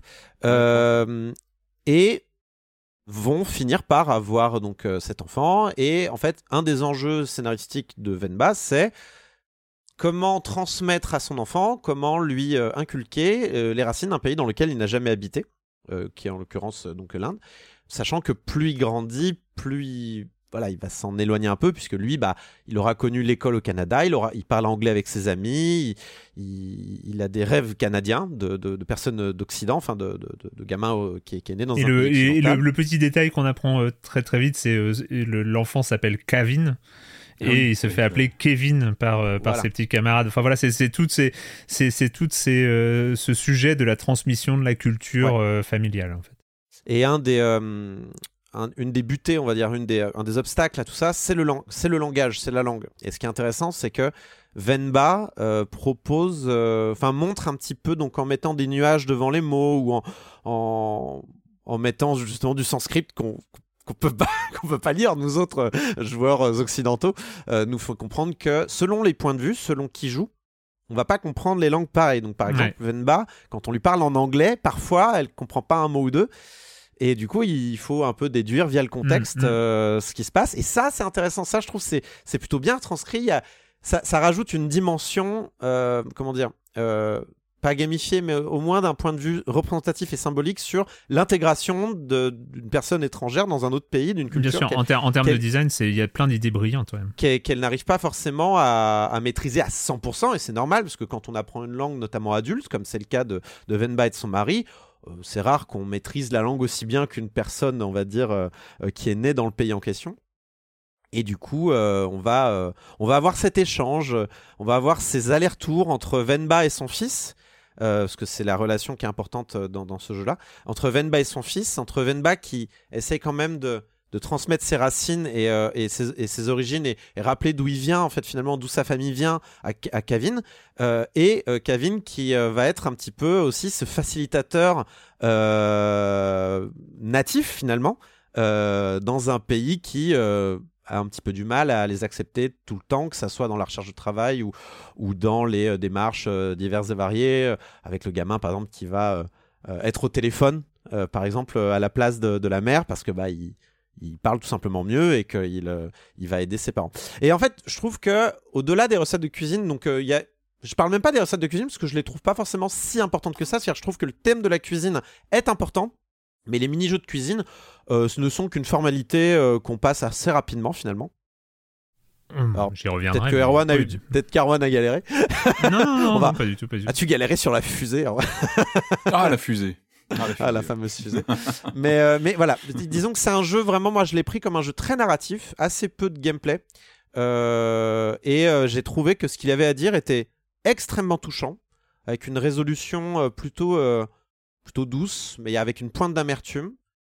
Et, et, et, tout ça très maîtrisé avec une, un, comment dire, une attention au sens. C'est un jeu qui comprend comment titiller les sens, en fait, je trouve. Euh, notamment via son sound design qui est incre. Vraiment, il est. Moi, j'ai adoré les, petits bruits de casserole, les petits bruits d'ingrédients, les, les, euh, Le meilleur design de friture de l'histoire du ah jeu vidéo. Ça donne la dalle. La friture, la, friture dans Venba. Je pense que c'est le Gotti de la friture le, même, pas le Gotti, c'est le goat de la, de la friture. Et d'ailleurs, euh, conseil, n'y jouez pas en ayant la dalle. Enfin, ça, donne faim. Vraiment, ça donne faim. Le jeu donne faim. C'est une galère. Euh, mais voilà, il y a le sound design, il y a les couleurs, euh, il y a la manipulation des objets qui est bon, qui est, qui est, courte et qui va pas très loin, mais qui suffisent en fait à te, à te, te donner vraiment l'impression que tu cuisines un petit peu et, qui donne ce petit supplément d'âme, je trouve, euh, à un jeu qui parle de choses importantes. Euh, et euh, comme le disaient donc les développeurs dans certaines interviews, le fait de, parler de, déracinement, mais du, du, point de vue des parents et pas forcément des enfants. C'est-à-dire qu'on a souvent des histoires d'enfants qui veulent retrouver leurs racines, qui mmh, veulent mmh, comprendre d'où mmh. viennent leur famille. Là, on a on a un cas qui est un peu plus rare et c'est ce qui a été dit souvent en interview par les, euh, développeurs, euh, c'est euh, parler des parents qui en effet sont, sont, ceux qui galèrent le plus en vrai dans ces bien sûr, bien sûr. et qui, qui, qui, font face à de vrais, vrais défis. Donc moi, je, je suis ressorti de, de, de, cette expérience assez touché. Elle est assez courte, hein, ça, moi ça m'a duré une heure et demie, ça, ça dure moins de deux heures. C'est assez touchant. Enfin, moi, j'ai été relativement touché. Il, il, il, en fait pas trop sur des points, je trouve il y, a des moments où certains jeux auraient mis le paquet sur des trucs très tristes euh, euh ou euh, euh, voilà regardez là il y a une épure de la mise en scène hein, sur des passages qui sont poignants et qui sont je trouve mis en scène de façon très avec une touche enfin, on pense je pense au même plan tous les deux où tu, tu comprends ce qui s'est passé et juste avec une image et qui est bah, presque glaçante. C'est vrai, mm-hmm. enfin, et effectivement, ça, ça aurait pu être très ouais. larmoyant. Et non, en fait, ouais, le jeu glisse dessus. Par contre, c'est vrai que, comme tu dis, hein, c'est vrai que c'est une expérience ramassée peut-être de deux heures. Mais j'ai galéré sur certains euh, parce que les recettes de cuisine, comme vous l'avez euh, très bien dit, c'est vrai que les euh, les bruits, les, je valide. Faites attention à quelle heure vous y jouez parce qu'effectivement, on n'a qu'une envie, c'est de passer en cuisine juste après. Non, je trouve que c'est intéressant. Moi, le, le, d'utiliser la cuisine comme transport narratif. Euh, je trouve ça intéressant. C'est un langage presque universel. Et justement, la question du langage, elle est, euh, elle est centrale dans, dans, dans, dans, ce questionnement de, de, de Venba avec ses personnages euh, qui ont cette, cette volonté de d'intégration avec toutes les difficultés qu'ils rencontrent. Et en même temps, la cuisine, c'est c'est universel. Ce sont des ingrédients comme ça qu'on assemble. moi, j'ai trouvé les mécaniques, comme tu disais, c'est du effectivement, c'est du cooking mama, mais qui est un petit peu rigide. Je trouve que parfois c'est pas toujours très, euh, on n'a pas beaucoup, enfin on est sur du par cœur quoi. On est vraiment sur des mécaniques qu'on doit apprendre avec du, du die and retry, de cuisine. je sais pas si le terme est très. Euh... mais, mais, euh, mais c'est fail and retry là, je sais pas comment. Oui, il y, a vraiment ce côté-là. Donc au bout d'un moment, c'est vrai qu'au bout de quelques quelques recettes, même si encore une fois je salue ce vraiment ce transport narratif de la cuisine, c'est ça, c'est idiot ce que j'ai, mais c'est universel, ça touche parce qu'on connaît les ingrédients, on peut imaginer dans notre cerveau ce que donnent ces, ces assemblages d'ingrédients.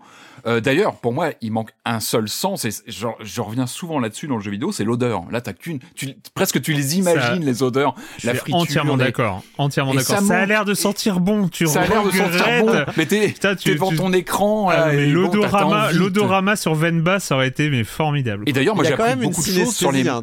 Rien qu'avoir les mélanges des couleurs, tu les sens. Tu les sens. Il y a quelque chose.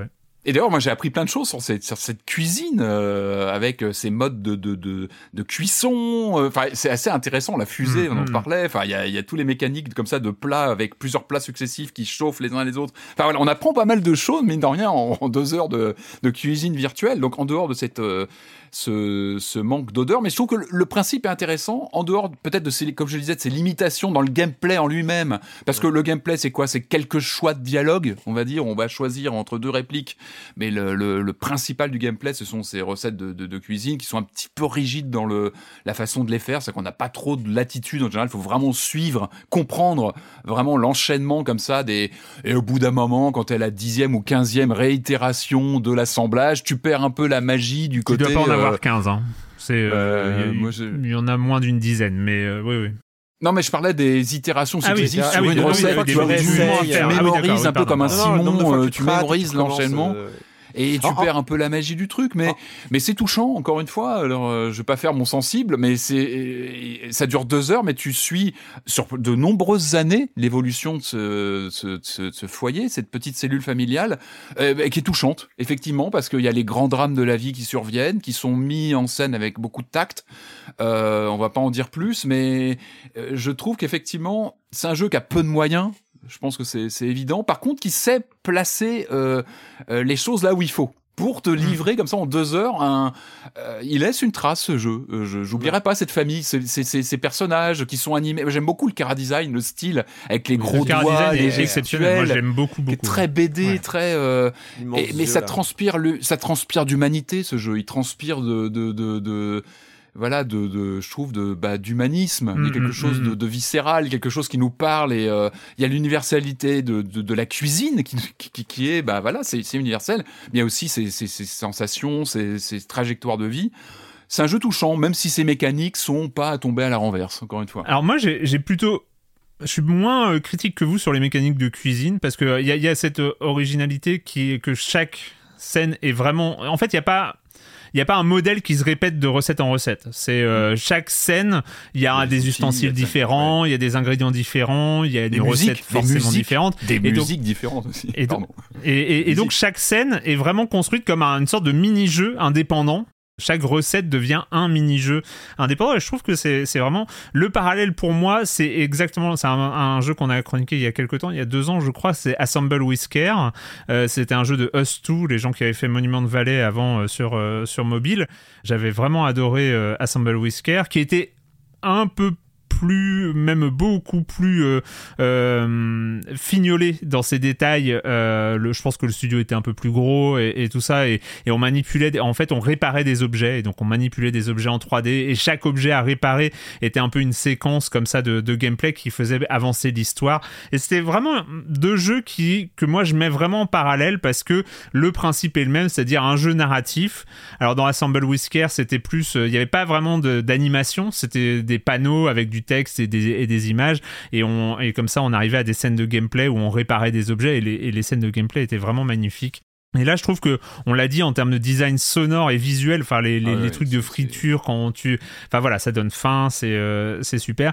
L'environnement, le design des, des personnages est, est, vraiment super. Euh, le thème euh, général, les thèmes, les thèmes mm. abordés sur l'exil, sur la, coupure avec sa culture d'origine, sur le fait de transmettre sa culture, de laisser la liberté aussi, de, laisser la liberté à ses enfants de, de, grandir comme ils le veulent, parce mm. que eux ils grandissent au Canada, donc est-ce qu'il faut lui imposer d'être il veut commander les pizzas. Oui, voilà, il veut, lui, il veut manger des pizzas, bien sûr. Donc je trouve qu'il y a plein de subtilités et tout ça, et en même temps, alors je me trouve absolument euh, horrible euh, de, penser ça parce que c'est vraiment un jeu où j'aurais juste euh, adoré, j'aurais beaucoup aimé ne dire que des choses positives, mais il en m'en est resté quand même une frustration parce que je trouve qu'il y a une sorte de mise en place vraiment très très réussie en termes de design, en termes d'idées même sur la cuisine et tout ça, et je le trouve un peu léger. Je le trouve, alors oui, il dure que 1h30, 2h, mais je le trouve un peu léger dans euh, dans la progression des personnages, dans la progression de l'histoire. Je trouve qu'il y a des à un moment, il y a que des grosses ficelles. À un moment, euh, c'est à un moment, le jeu va là où il doit aller. On a l'impression qu'il y a des rails et que euh, il y a dans le rapport mère-fils, dans le, je sais pas, je trouve que c'est. Je suis désolé s'il y avait une grosse ficelle, mais genre, enfin, au moment où euh, elle attend le SMS, euh, moi, la grosse ficelle, c'était pas ça, hein, et ça m'a brisé le cœur quand c'est arrivé. Je suis désolé. Moi, moi, je stressais quand le papa rentre pas un soir. Il tarde à rentrer mais du bien travail. et j'étais stressé. me mais qu'est-ce qui se passe Et du coup, tu. J'ai t'es pris dedans, en fait. Pris ouais, mais je, je, me suis, enfin, je me suis dit avec euh, avec tout ça, il, il manque peut-être un ingrédient. il manque un ingrédient. Plus, ils auraient pu être encore plus marquants euh, parce que là, là, ils sont marquants parce que c'est vrai, il y a, y, a, y a, cette finesse, il y a cette subtilité dans le récit, il y a, y a des choses, mais je sais pas. Il m'a manqué quelque chose pour être totalement transporté et, et j'ai fini j'ai fini le jeu en étant un peu détaché de, de, de, de, cette famille, alors que j'aurais aimé euh, vraiment être, euh, me sentir impliqué, me sentir euh, vraiment. je, je sais pas, ça m'a ça m'a un peu sorti j'ai tout enfin c'est pas que je hein. ouais voilà ça, ça, t'attache ça t'attache pas ça décide pas moi moi j'avoue qu'à la fin j'étais c'était doux amer quoi la, la, la, la, toute fin j'étais ah, c'est quand même une famille qui a, qui a connu des choses. Bien sûr, le, le, euh, thème, est, le, thème est, incroyable et, surtout ce que tu as dit. Il y a des hein, choses perdues à la fin. Le, point de vue des parents, le point de vue de ceux qui veulent transmettre, euh, c'est quelque chose d'assez inédit. Et rien que pour ça, moi, c'était vraiment un, un ressenti où j'en aurais voulu plus. J'aurais voulu, euh, c'est pas forcément plus en termes de durée, j'ai pas voulu un, jeu de 15 heures ou, tout ça, mais euh, je trouve qu'il y a des ellipses euh, où il y avait des choses à faire, il y avait des, des, des, choses pour aller creuser, il y a, il y a des choses qui sont évacuées. Alors c'est aussi un choix, c'est peut-être une histoire de moyens principalement et tout ça, et peut-être que effectivement ils avaient peut-être prévu 2, plus. Ils vont, tu vois, dans Venba 2, ça va être génial. Les DLC, hein, t'auras peut-être des DLC avec. La grand-mère revient d'entre les morts. Alors ouais, comment, comment euh, au, bureau, le papa, qu'est-ce qu'il mangeait le midi? Mais euh, je, je, sais pas, je sais pas. Je pense que euh, j'ai tellement adoré la mise en place, le, les choses qui se passent au début et tout ça, où j'aurais aimé qu'il y, y, avait beaucoup de sujets qui auraient mérité d'être creusés, qui auraient mérité d'être. Peut-être que c'est juste que c'est trop bien euh, pour euh, trop réaliste. Je sais pas, c'est peut-être trop bien et, et, on en veut. Enfin, moi, j'en aurais vraiment. Je trouvais qu'à partir de ce matériau de base, il aurait été possible de d'aller creuser beaucoup plus. Et je trouve qu'il y a des, hein. des, des, passages sur euh, sur le Kevin un peu plus âgé où j'aurais voulu en, en, savoir plus. Où il aurait voulu. Il, me manquait peut-être cet arc narratif là ou d'aller un peu plus loin dans dans les questions qu'il se pose et tout ça. Et peut-être que c'est juste que le personnage le, jeu s'appelle Venba et pas. Oui, bien sûr, bien sûr, tout à fait. Je trouve, ça intéressant que justement l'arc du, du, de l'enfant soit coupé en fait euh, à cet hmm. endroit-là parce que c'est pas notre enfin c'est pas le sujet c'est pas l'objet mais après je hmm. comprends ce que tu dis c'est vrai que en fait après l'avoir terminé au bout d'une heure et demie deux heures moi j'avais terminé j'étais j'étais à la fois euh, surpris que ça se termine et euh, que ça se termine dans le sens, bah oui, c'est la fin. Enfin, c'est logique en fait. Je pense que le truc qui, qui m'a un peu frustré, c'est que oui, c'est une, une, une, expérience de 1h30, 2h, mais euh, on suit la vie de Venba, c'est-à-dire qu'on suit une période temporelle extrêmement longue de Venba.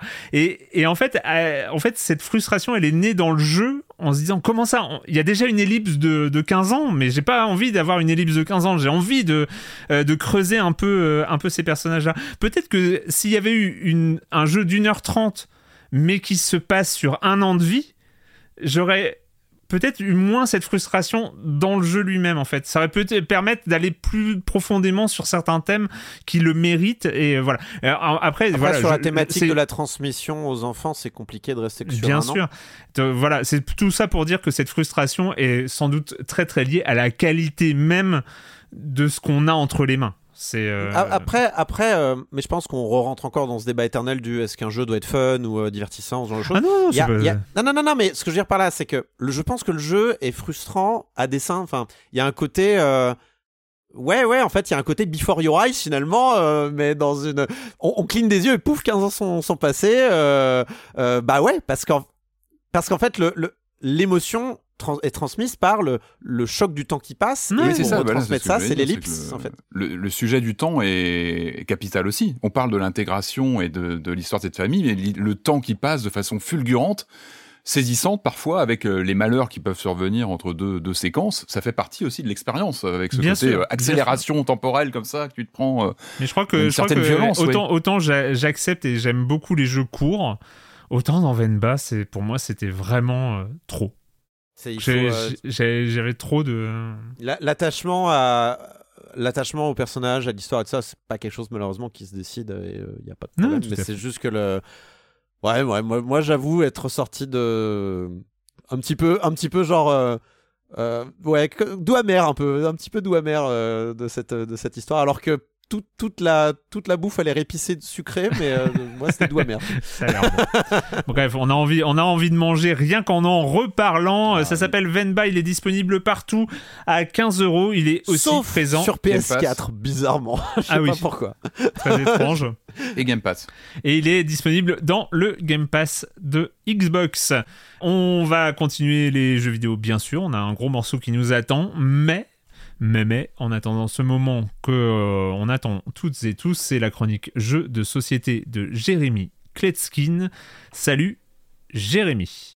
Salut Erwan, alors je te préviens, là je suis crevé et forcément je vais dire un peu plus du mal euh, du jeu dont on va parler aujourd'hui que si j'avais été en pleine forme. En plus, c'est pas cool parce que là, je, lis les crédits du jeu. C'est le premier jeu de l'auteur, le premier jeu de l'éditeur. Ils sont tout cool comme ça. Ils se font plein de petites papouilles sympathiques dans les remerciements. Et moi, je vais tout gâcher en torchant la chronique. Mais bon, j'imagine que pour eux, c'est mieux que rien. Devinez quoi On va parler d'animaux et on va parler d'abeilles. Le jeu s'appelle Alveola et euh, on est dans une ruche. Déjà, en lisant les règles, si on s'y connaît un peu, on se rend compte qu'il y a une multitude d'inspirations. Je peux même pas toutes les lister ici. La plus évidente étant euh, Acropolis. Pas du tout sur le même type de jeu, mais il y a, voilà, comme je le disais, il y a, y a, plein de mécaniques imbriquées qu'on a déjà vu un peu partout, et pourquoi pas, hein, ça, ça me dérange pas. De toute façon, vous savez, hein, quand je parle d'un jeu ici, c'est euh, pas pour en dire du mal, ça, n'aurait aucun intérêt. Euh. Les joueurs vont tour à tour, euh, au centre de la table, assembler un plateau commun composé de tuiles en forme d'alvéoles, ce sont des hexaminos, parce que bon, c'est des combinaisons de trois alvéoles en forme d'hexagone. Les alvéoles ont deux états possibles, donc vide ou rempli de miel, et il y a toute une mécanique hein, vraiment à la Acropolis hein, où on va euh, superposer ces alvéoles selon qu'elles soient pleines ou vides. Donc on doit euh, en fait euh, mettre des vides sur celles qui sont pleines et mettre des pleines sur celles qui sont vides. Toutes les tuiles sont disposées en cercle, posées en tas en fonction de leur forme au centre de la table et c'est une mécanique qu'on a déjà vue hein, dans, dans Patchwork par exemple, dans plein d'autres jeux. On va déplacer une cuillère à miel dans le sens horaire et on va pouvoir prendre les tuiles qui sont immédiatement euh, situées après cette cuillère. Euh, et ça fonctionne très bien. ça nous permet d'anticiper ce qui va se passer un peu plus tard, espérer que les autres joueurs vont prendre telle ou telle tuile euh, et nous laisser une autre qui nous arrangerait nous. Et puis surtout, à la fin de notre tour, on pourra placer ou déplacer des abeilles. Donc ça peut être des ouvrières et puis aussi la reine. On pourra déplacer les ouvrières de niveau à la hausse ou à la baisse, mais la reine, elle, déclenche la fin de partie. On ne peut la mettre que quand il y a au moins quatre étages sur le plateau Et puis pour mettre la pression, il y a euh, cette mécanique euh, que vous connaissez tous du Nemesis. Euh, bon, en fait, ce sont quelques frelons qui vont se rapprocher dangereusement de toutes les abeilles. Il y a des tuiles qui font apparaître le symbole frelon et quand on les pose, ça nous donne le droit de les déplacer et de tenter d'aller bouffer les abeilles des adversaires. Et comme une ruche n'accepte évidemment qu'une seule reine, à la fin du jeu, on compte les points apportés par la reine, mais aussi par toutes les autres abeilles en fonction du niveau où elles sont. À noter qu'il y a aussi des pouvoirs spéciaux qu'on va pouvoir déclencher avec le miel qu'on a récolté. Il y a toute une couche de choses euh, supplémentaires que j'ai pas vraiment développées ici. Hein. Alors même si ce jeu est en effet un enchevêtrement de mécaniques qu'on connaissait déjà, les fins de partie sont particulières. Ça permet vraiment les retournements de situation. Il y en a certains qui vont aimer, d'autres pas. C'est vraiment du pied dessus, pied dessous. Je rappelle son nom, Alveola, la cité des abeilles. C'est pas un jeu très simple, mais ça peut être un beau cadeau pour des gens qui ne jouent pas habituellement. D'ailleurs, c'est un concentré de plein de choses modernes, même si les interactions directes entre les joueurs où on va tenter de se bouffer le font sortir de la catégorie des jeux tout mimi. Hein. Et en fin de compte, on a un jeu qui est euh, très sympathique, mais on voit bien qu'ils n'ont pas pris de risque. L'auteur Thomas Favrelière s'est illustré par Mathieu Martin et c'est édité chez Two Tap de 2 à 4 joueurs pour des parties entre un quart d'heure et une demi-heure. Je leur connais pas de nouveaux projets, mais je souhaite qu'ils continuent à faire des jeux parce qu'il y a vraiment du talent, hein, ça se ressent. Et quant à moi, bah, je me casse. Bye. Jérémy, il faut, il faut, on, peut pas rester comme ça. Il, s'est cassé. Reviens. bon, ben, j'espère que ça ira mieux la semaine prochaine. Merci, merci beaucoup, Jérémy. Vous pouvez retrouver euh, toutes ces chroniques quand ce sera à jour, mais vous pourrez m'engueuler à partir de la semaine prochaine parce que normalement, je dois tout remettre à jour là maintenant. Sur euh, le podcast euh, Si on s'en joue, la chronique jeu de société, vous pouvez retrouver toutes ces anciennes chroniques et il y en a. Donc voilà, cette fois-ci, les abeilles ont pas eu de chance et sont tombées sur un Jérémy un peu malade. Donc euh, voilà. Mais il ira mieux. Tu iras mieux la semaine prochaine, cher Jérémy. J'en suis persuadé. On va continuer là avec les jeux vidéo. Celui-là, on l'a un peu reporté d'une semaine, mais euh, Patrick a, digéré, euh, a digéré cet affront. entre temps, hein, tu Je m'en suis remis, mais on en parle aujourd'hui. Voilà, on, en parle aujourd'hui. C'est évidemment le retour des combattants de l'outre-monde, de la Terre et du Nether. Hein. je crois que c'est ça. bref, il y a, y a, un lore incroyable. C'est, on va parler de Mortal Kombat ça pue l'énorme succès à plein nez.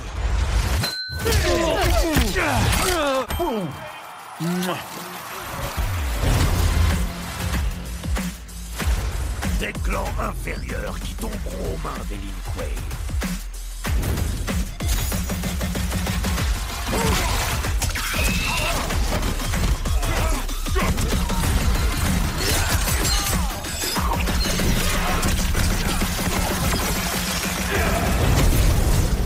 Mortal Kombat 1 Origins, on revient, aux, on, revient au début, mais non, pas tant que ça, parce que ah, y, a une pirouette, c'est pas, c'est plus, compliqué que ça. De toute façon, Mortal Kombat, c'est plus compliqué que ça. Voilà, hein, d'une manière générale, on croit que c'est simple, on croit qu'il s'agit de bastonner ses adversaires et de faire des fatalities pour leur arracher la colonne vertébrale dans une ah, animation sanguinolente. C'est quand même la base, hein, c'est ça la proposition de Mortal Kombat arracher la colonne vertébrale, c'était Sub-Zero dans le premier, hein, je crois c'était euh, lui. Hein, ouais, voilà, c'est ça. Et donc euh, on garde, on garde cette recette, mais sur cette recette de base d'arrachage de colonne vertébrale, on met la surcouche Netherrealm. Euh, Netherrealm depuis, euh, depuis 2013 et, euh, et Injustice, c'est ça hein, euh, C'était. Ah, c'était même avant, je crois que c'était au reboot. oui, ils avaient fait un. Mais les gros trucs scénarisés, les gros trucs scénarisés. Ah, ah tu veux dire les films Les, les, films, c'est, ça c'est DC versus Mortal Kombat versus DC Comics. Ouais, Qu'on avait pratiqué ensemble, tu te rappelles, lors d'une soirée mémorable. Je, je m'en rappelle. C'était c'est un, bonheur de narratif. c'est du nanar, c'est du nanar, mais du nanar luxueux et on aime ça. Et ça, c'est bien. Et eh ben, est-ce qu'on n'est pas pile là-dedans de nanar luxueux. Je pense que c'est une très bonne définition de ce que propose Mortal Kombat, en tout cas dans son mode histoire, mais qu'on peut pas passer à côté quand même. Euh, Patrick, je te laisse la main sur ce Mortal Kombat et, je serais presque tenté, tu vas nous faire peut-être un contexte historique parce que euh, tu deviens un spécialiste de Mortal Kombat en ce moment. Euh, oui, modestement. Non, non, mais c'est intéressant parce qu'effectivement, euh, il, y a une sorte, y a une sorte d'histoire de karma pour Mortal Kombat parce que le premier Mortal Kombat était né dans la foulée du phénomène Street Fighter 2 et aujourd'hui, on est en 2023 et bah Mortal Kombat 1, il arrive juste après Street Fighter 6. On en a parlé, qui était un très bon cru. Et euh, bah, Mortal Kombat 1, il se laisse pas faire. Il arrive, il est bien énervé et il tape fort Mortal Kombat 1. Euh, L'idée euh, comme tu, tu, en parlais, c'est alors c'est un reboot sans en être vraiment un. En fait, la série, elle est habituée, Mortal Kombat, depuis maintenant plusieurs cycles, au reboot. C'est-à-dire au moment où justement ce lore devient trop gros parce qu'il s'augmente comme ça au fil des épisodes. C'est arrivé déjà plusieurs fois de dire euh, chez Neverwheel notamment on de dire bah, plus rien, on reprend tout à zéro. On repart à zéro et on voilà, on, on réécrit l'histoire euh, en repartant sur des bases un peu plus simples pour que de nouveaux joueurs peuvent entrer et ça leur porte plutôt chance parce qu'on est sur la série euh, la série best-seller dans le dans le domaine du jeu de combat. Je crois qu'on est on doit être dans les 90 millions de jeux tout tout tout tout volet euh, confondu euh, compris euh, et puis des ventes qui sont en progression hein. le, le 11 donc était sorti en 2019 c'était le dernier en date il a pété tous les records de vente donc c'est une formule qui fonctionne parce que Mortal Kombat je pense que la, la grande force de Mortal Kombat depuis les débuts c'est que à la fois c'est un notamment depuis le deuxième, c'est une proposition sérieuse dans le domaine du jeu de combat, hein, euh, face à des mastodontes euh, comme Street Fighter, les, euh, enfin tous les, les, jeux japonais notamment qui sont là et qui, qui, qui, sont très très forts. Il y a une proposition intéressante qui s'est dérédie, j'ai envie de dire. C'est vrai qu'il y avait vraiment cette étiquette depuis les débuts de jeux de, de combat raid, mais qui a évolué avec le temps. Euh, donc il y a ça, il y a, il y a une proposition de combat sérieuse, et puis en face de ça, il y a aussi ce ce côté euh, euh, porte ouverte euh, qui peut faire venir des joueurs par le scénario, l'ambiance, c'est ce, ce, côté ultra euh, ultra euh, démonstratif, les fameuses gore. fatalités. Enfin, c'est gore, Enfin, c'est un peu la, la, la, signature du jeu, quoi. C'est la signature, et ça, c'est un vrai appel du pied, à, à, peut-être à des joueurs qui sont pas forcément des fanats de jeux de combat, mais qui s'y intéressent parce que c'est un vrai phénomène comme ça de mm. d'horreur décomplexée, avec cette caractéristique aussi, notamment sur MK11 où on avait vraiment atteint un paroxysme de photoréalisme, euh, mais malgré ce côté, euh, les fatalités du, du 11 étaient ultra gore, mais on reste dans une... Alors tout ça est évidemment très subjectif, hein, je pense que ça pourra choquer malgré tout certains, parce qu'on est quand même sur du gore euh, très, euh, très, très flamboyant à l'écran mais c'est tellement exagéré, c'est tellement cartoon que c'est jamais, enfin moi ça m'a jamais mis mal à l'aise. Il y a toujours un côté euh, tellement déconnant, tellement, c'est jamais très grave. Un personnage il se fait découper en cinq morceaux, ça saigne de partout, t'appuies sur un bouton, il repart, tu refais un match juste après il y a un côté comme ça complètement décomplexé. Ce sont presque des figurines qui s'animent à l'écran et ça c'est une force. Et je pense que voilà, la formule Mortal Kombat depuis maintenant euh, plus, 30 ans passés, c'est ça, c'est qu'à la fois c'est une proposition de jeu de combat et en même temps ça reste, euh, ça reste très euh, cinéphile euh, hmm. dans le côté.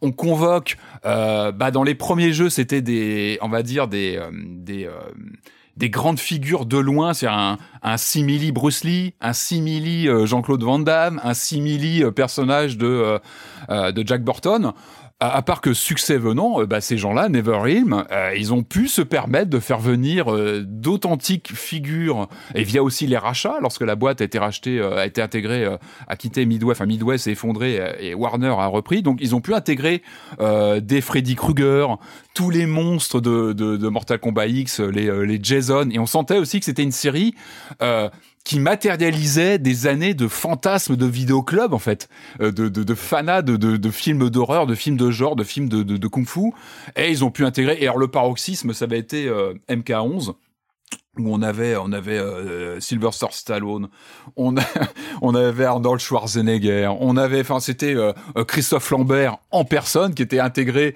avec son faciès du film de 95, enfin c'était une orgie comme ça de, de de gens du cinéma qui intégraient un jeu qui hmm. lui-même avait avait été complètement euh, inspiré par le cinéma. Donc c'était un peu une boucle qui qui, qui, qui tournait bien et c'est il y a quelque chose de fascinant dans cette histoire de Mortal Kombat. Donc MK1 euh, l'idée, c'est de repartir à zéro, comme peut l'entendre euh, le titre, mais pas vraiment. En fait, c'est en fait c'est MK12. C'est MK12 parce qu'on est sur la continuité du scénario de MK11. Ouais, faut pas que je me trompe, que je me trompe. Hein. C'est la suite du scénario de MK11 et de son extension. C'était la première fois qu'on avait une extension narrative, Aftermath, qui, qui, qui, qui, voilà, qui creusait comme ça l'histoire de, bah, de Liu Kang, qui était doté de nouveaux pouvoirs avec, euh, qui devenait gardien de, de, de, la Terre et puis qui avait le pouvoir sur le temps.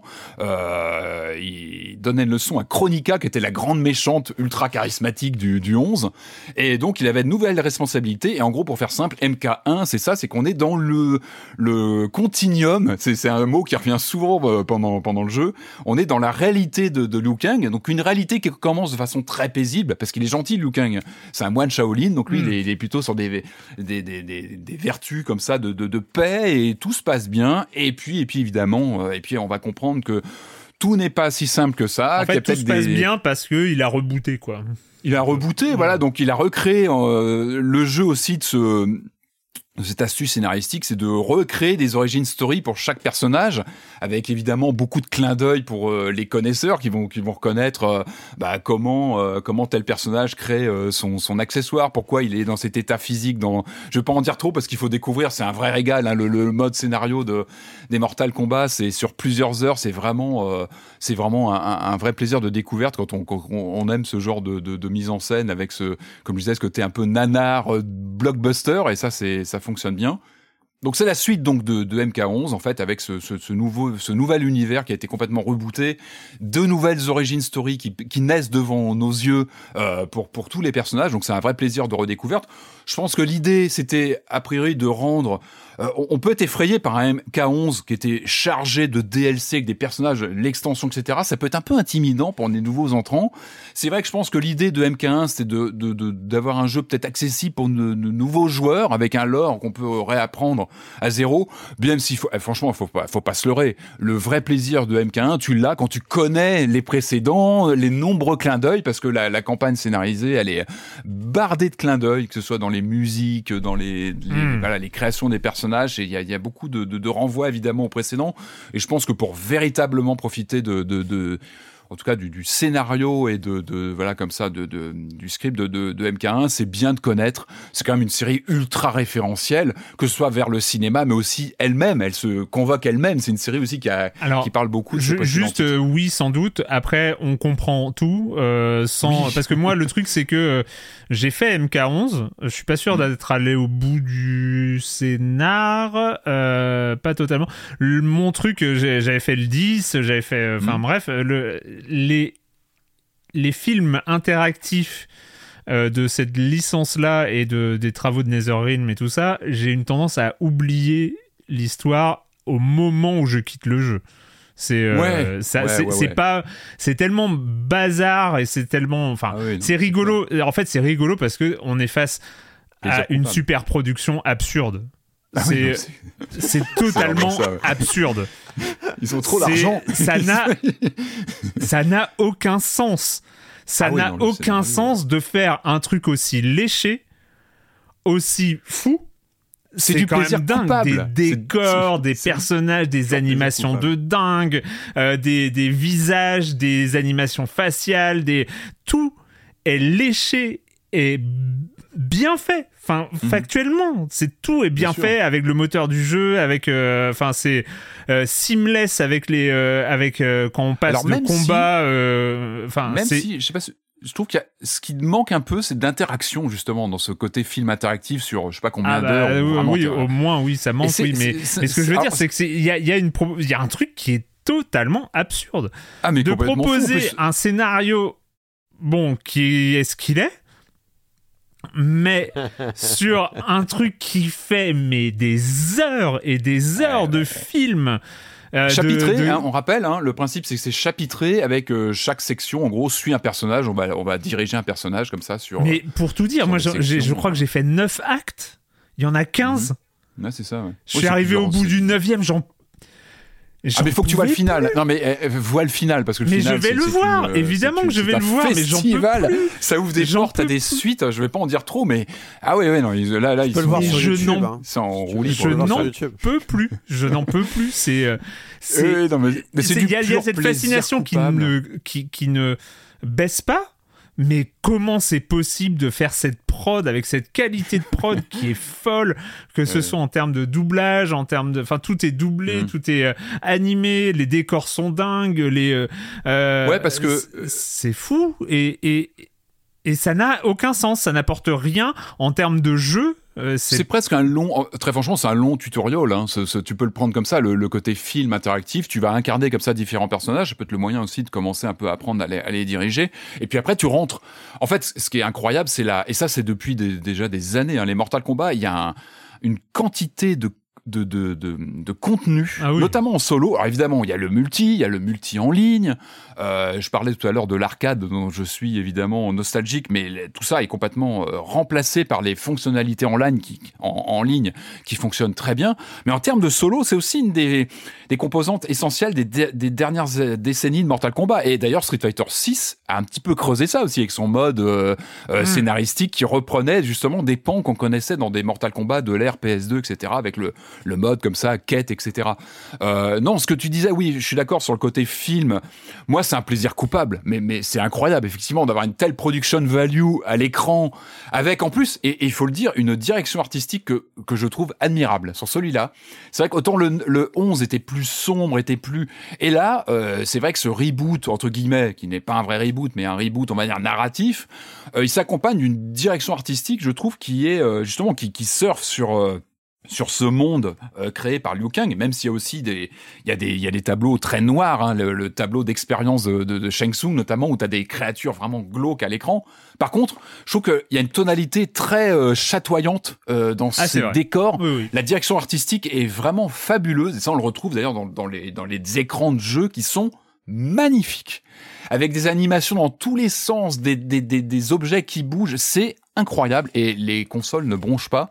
Et en plus, ça s'accompagne, on va rentrer un petit peu maintenant dans les nouvelles mécaniques parce qu'on a toujours ces, ce scénario interactif qui est encore moins interactif qu'avant parce que je crois que dans le 11 on pouvait choisir parfois quel personnage on incarnait. Là on est sur quelque chose de beaucoup plus, plus linéaire. On est vraiment sur une expérience de, de film pas vraiment interactif. C'est que parfois on repose parfois la manette on a vraiment envie que ça se termine parce que j'avais pas du tout la de jouer reptile ou on, euh, des trucs comme ça c'est des combats qui sont euh, des, euh, mais c'est qu'un pan du jeu c'est un pan du jeu c'est là mais t'as tellement de choses à côté euh, on revient donc les mécaniques, euh, elles ne cassent pas non plus le moule, c'est-à-dire qu'on sent que le jeu se base aussi beaucoup sur les travaux autour de MK11, qui était un jeu euh, bah, colossal en termes de, de, contenu.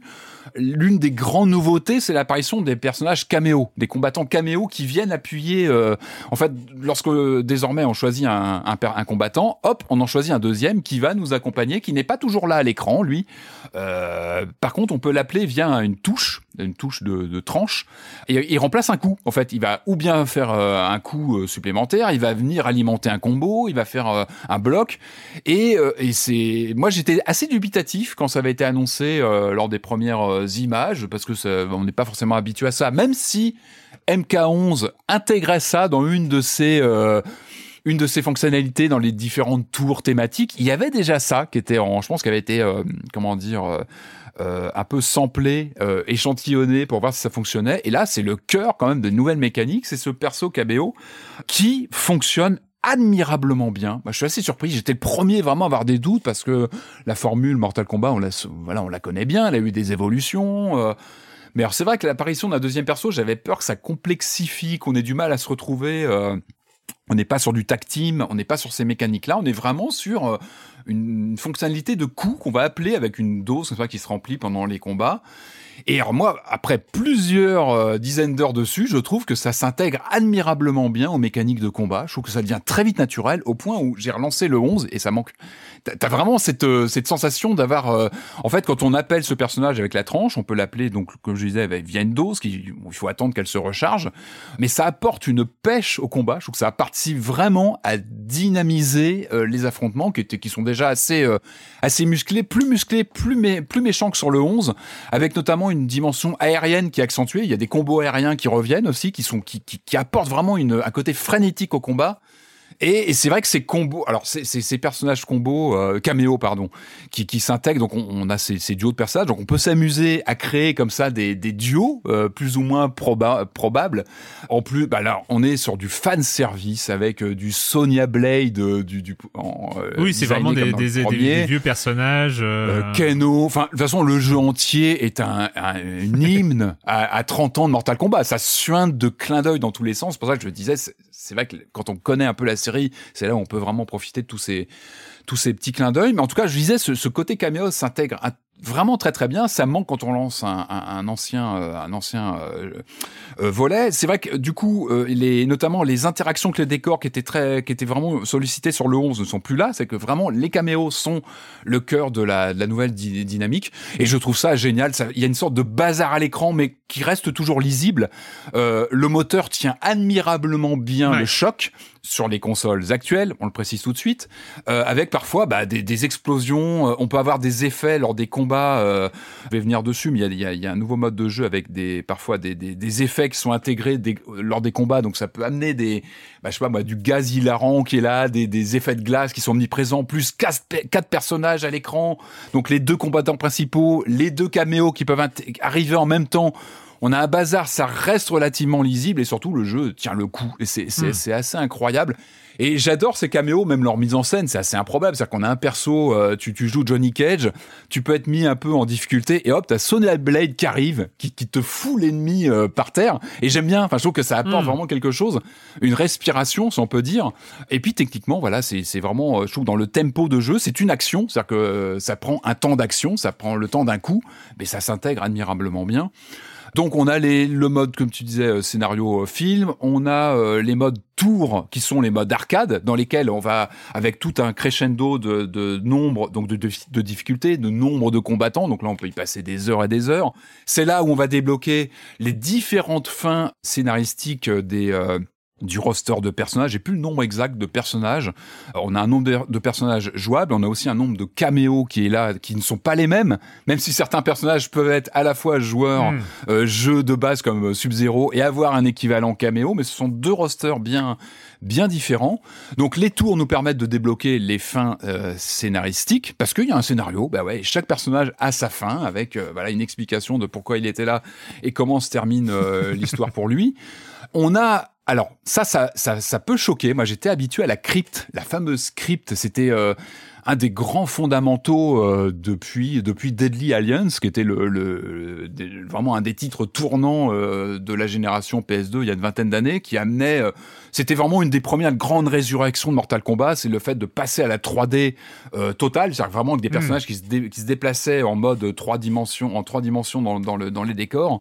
C'était vraiment le titre qui a relancé Mortal Kombat à ce moment-là et qui était le premier à, véritablement pousser les contenus solo et via cette crypte qui est, qui, a, qui est restée d'ailleurs depuis jusqu'à MK11 qui était un des, des, vraiment des fondamentaux, un des, une des colonnes vertébrales. Bah, elle souffre hein, les colonnes vertébrales dans Mortal Kombat, mais en tout cas, elle était là depuis depuis les débuts, ça qu'on débloquait euh, via des, des, des, des monnaies in-game, des contenus, euh, des contenus making-of, des artworks, etc. via euh, euh, une sorte de fil rouge qu'on gardait pendant des années de jeu, c'est-à-dire qu'on allait tout le temps puiser dans cette crypte euh, au hasard, on ouvrait des, des, des euh, comment dire des cercueils, il y en avait ses bonus et c'est la figure de la crypte, elle a évolué au fil des Mortal Kombat, mais elle a toujours été là jusqu'à MK11, c'est-à-dire qu'on a eu une sorte de dungeon crawler sur MKX.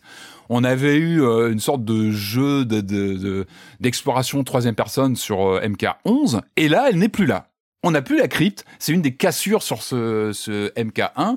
En revanche, on a une euh, nouvelle, euh, on a un nouveau mode euh, qui s'appelle Invasion, qui ne remplace pas véritablement la crypte, mais c'est là où on va passer pas mal de temps en solo. En fait, c'est une, comment on pourrait dire que c'est une sorte de jeu de plateau. En fait, on va, on va prendre un personnage, ça, ça va, c'est annoncé pour fonctionner par saison, euh, toutes les six semaines, je crois, où on va avoir un renouvellement des contenus, etc. Et en fait, on avance comme ça dans différents, euh, différents euh, plateaux de jeu qui sont les différents univers, avec un personnage. Et on là, on va euh, participer à euh, à différentes euh, activités. En fait, chaque point, euh, chaque euh, comment dire, chaque ouais, chaque point sur le sur le plateau dans lequel on avance. C'est Mario Party quoi. Mario une sorte de oui de Mario Party un peu déviant, un peu sanglant, dans lequel on va participer à différents combats avec une bonne petite couche de RPG quand même, avec des objets récupérés. alors c'est pas toujours très lisible. Hein. Je trouve que les histoires de de comment dire, je, on a des systèmes de blason à augmenter, que c'est pas toujours très lisible. Par contre, c'est vrai qu'on a ces euh, ces systèmes, vous savez, d'augmentation qu'on peut, on, récupère des objets en fait au fil des, des, hmm. cases sur lesquelles on avance, on va, bah, on, on, tabasse des méchants, donc on récupère des objets. Euh, au début, on n'y prête pas forcément attention, on se remplit les poches, on avance, et puis arrive un premier boss, c'est-à-dire un, ennemi un peu méchant, moi c'est Kitana sur laquelle j'ai vraiment eu du mal sur, je crois, ma deuxième carte. Et là, je me dis, mais c'est pas possible. Et là, j'ai commencé à les farfouiller. Oh, bah là, on se dit, bah tiens, oui, elle a tel pouvoir. Euh, je vais utiliser euh, une potion qui annihile un petit peu, je sais plus ce que c'était, l'effet de glace ou je ne sais plus quoi. Ça m'a permis de, passer. Donc on se dit, ah oui, il y a une petite réflexion sur le, le pan RPG. On a des passages un peu à la Street Fighter de cassage ou de, de, de survie hmm. sur euh, sur des boules euh, qui, qui se baladent, etc. C'est là que j'avais souffert d'ailleurs face à Kitana parce que j'avais Kitana et en même temps des séquences comme ça de, de d'objets à éviter qui étaient assez assez difficiles et j'ai réussi à passer via le, justement des, des, des, éléments de RPG que j'ai pu j'ai pu activer. Mais en tout cas, pour dire que là, il y a, une durée de vie colossale, parce que là, on a des, des, dizaines, des centaines de combats à pratiquer, avec des choses à aller débloquer, euh, etc. Euh, Qu'est-ce que dire d'autre? Sinon, dans le jeu en lui-même, donc les fatalities sont toujours là, bien évidemment. Euh, on a toujours les fatal blows, ces fameuses euh, mi-fatalités, des fatalités pendant le combat qu'on peut actionner lorsque on est, on commence à être vraiment en danger en termes de l'énergie, euh, commence à être très très basse on a cette option qui se met en place où on peut activer que avec deux touches, en, plaçant bien, on peut activer ce, coup si euh, l'ennemi a, oublié de parer. Bah là, on, on actionne euh, un, coup via notamment, on peut activer le, le, caméo, le caméo qui est assez punitif. Hein. C'est vrai que ça fait très mal quand on se prend un, fatal blow. Euh, ça peut faire très très mal à la barre d'énergie. Euh, comme je disais, donc énormément de, de clins d'œil, de relecture, de d'origin story de personnages.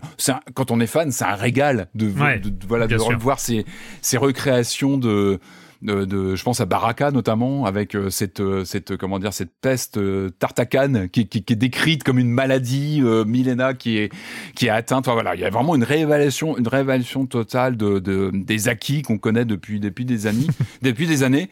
Euh, et ça, ça fonctionne très bien. Et c'est vrai qu'il y a énormément de contenu, euh, de jeux en ligne. Euh, Corentin, t'as eu, euh, tu as joué un petit peu ouais. à Mortal Kombat? Bah, juste avant, on parlait de Venba et de déracinement. Je pense que là, euh, c'est un peu mon cas également. Euh, tu es déraciné dans Mortal Kombat. je, me suis un peu senti euh, débarqué dans un pays un peu inconnu dont je parle pas vraiment la langue, où c'était un peu compliqué. C'est dépaysant. Très dépaysant, ouais. Non, alors moi, moi, Mortal Kombat, malheureusement, ça, ça n'a jamais été quelque chose que j'ai eu entre les mains vraiment. J'ai pu le toucher ça et là, quoi, mais et c'est pas non plus quelque chose qui m'a vraiment attiré. Donc là, j'ai j'ai lancé le jeu avec beaucoup d'appréhension et beaucoup de, de, beaucoup de crainte parce que je, je, savais que ça allait pas être ma cam. Enfin, j'y allais un peu reculons quoi. Et euh, c'est pour ça que je vais pas non plus euh, trop taper sur le jeu parce que c'est juste pas ma cam quoi. C'est c'est pas quelque chose qui m'intéresse. Moi, avoir des des décapitations un peu euh, euh, comme ça, c'est pas forcément quelque chose qui m'attire beaucoup. Ce qui est un peu bizarre parce que là, on va parler de Rain Code après, qui est quand même un jeu fait par les gens qui ont fait Danganronpa, dont les exécutions sont aussi quelque chose de très important. Donc, je peux je peux trouver du plaisir aussi dans, dans des exécutions un peu débile. Mais là, ouais, je sais pas, c'est pas, c'est pas, c'est pas forcément un univers qui m'attire. Et puis, en fait, le problème, c'est en fait, que tu as, tu as insisté beaucoup, Patrick, sur le fait que quand on est fan, c'est un délice et tout ça. Il y a aussi, mm. du coup, un effet qui est forcément un petit peu apporté avec ça, qui est que si t'es pas fan dès le départ, tu es forcément un petit, tu te sens un peu exclu d'un, délire que tu ah, comprends pas nécessairement. Et euh, c'est vrai que euh, tous les clins d'œil euh, tous les, euh, toutes les références aux personnages, ça m'a beaucoup rappelé euh, la chronique justement de, de Karim Debache sur le film Street Fighter où il, où il dit ouais en fait le, le personnage passe plus de temps à citer d'autres personnages qu'à se battre presque.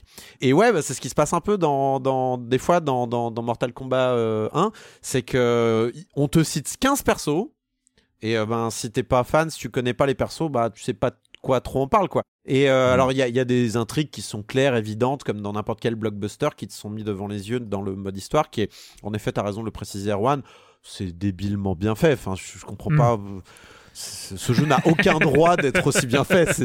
Euh, on en a... Ça n'a aucun sens. C'est génial pour ça, mais pendant tout le truc, tu t'as une sorte de, de, t'as une sorte d'incompréhension de, de what the fuck euh, qu'est-ce que je suis en train de regarder euh, au juste.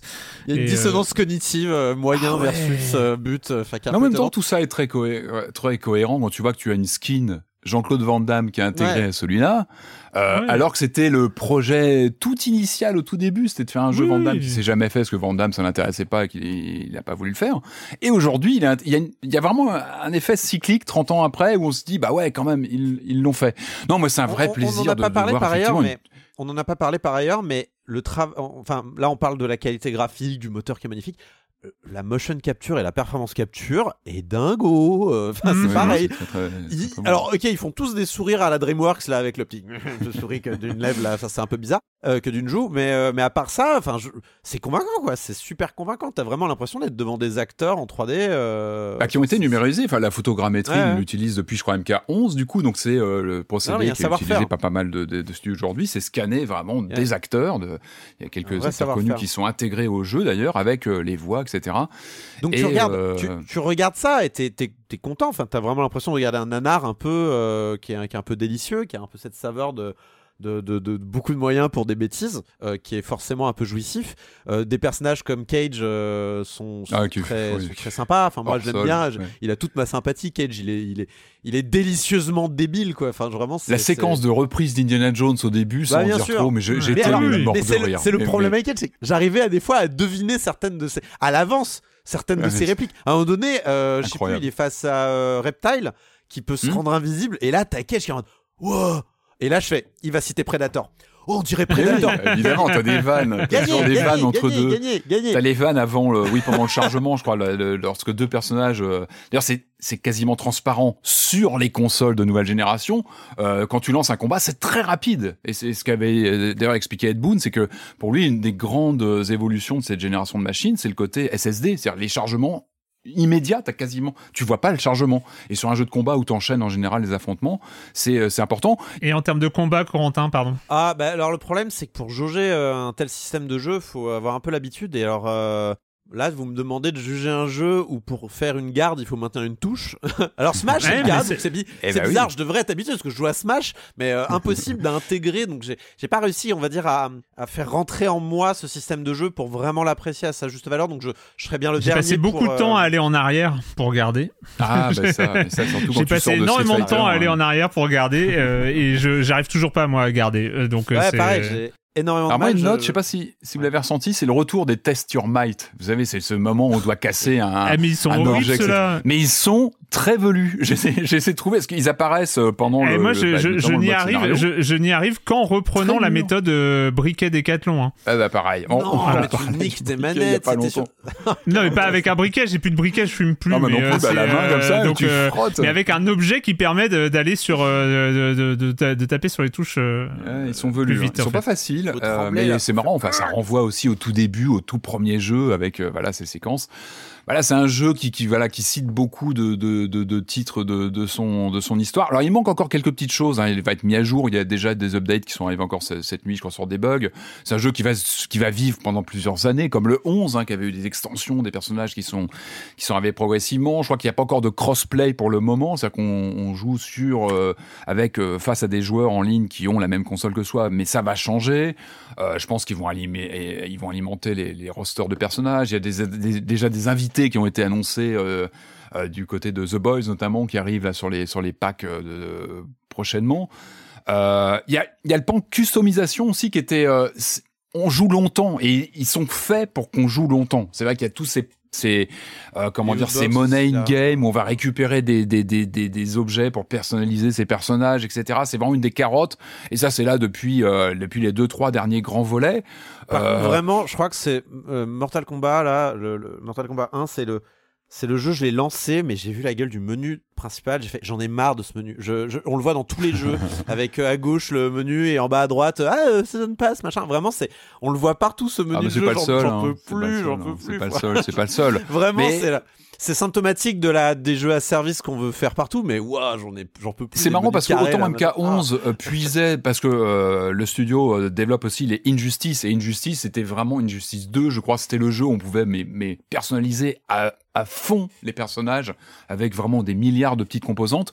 MK11, il y avait aussi je sais pas combien de paramètres par personnage pour créer des, des, des versions alternatives avec plein d'objets, etc.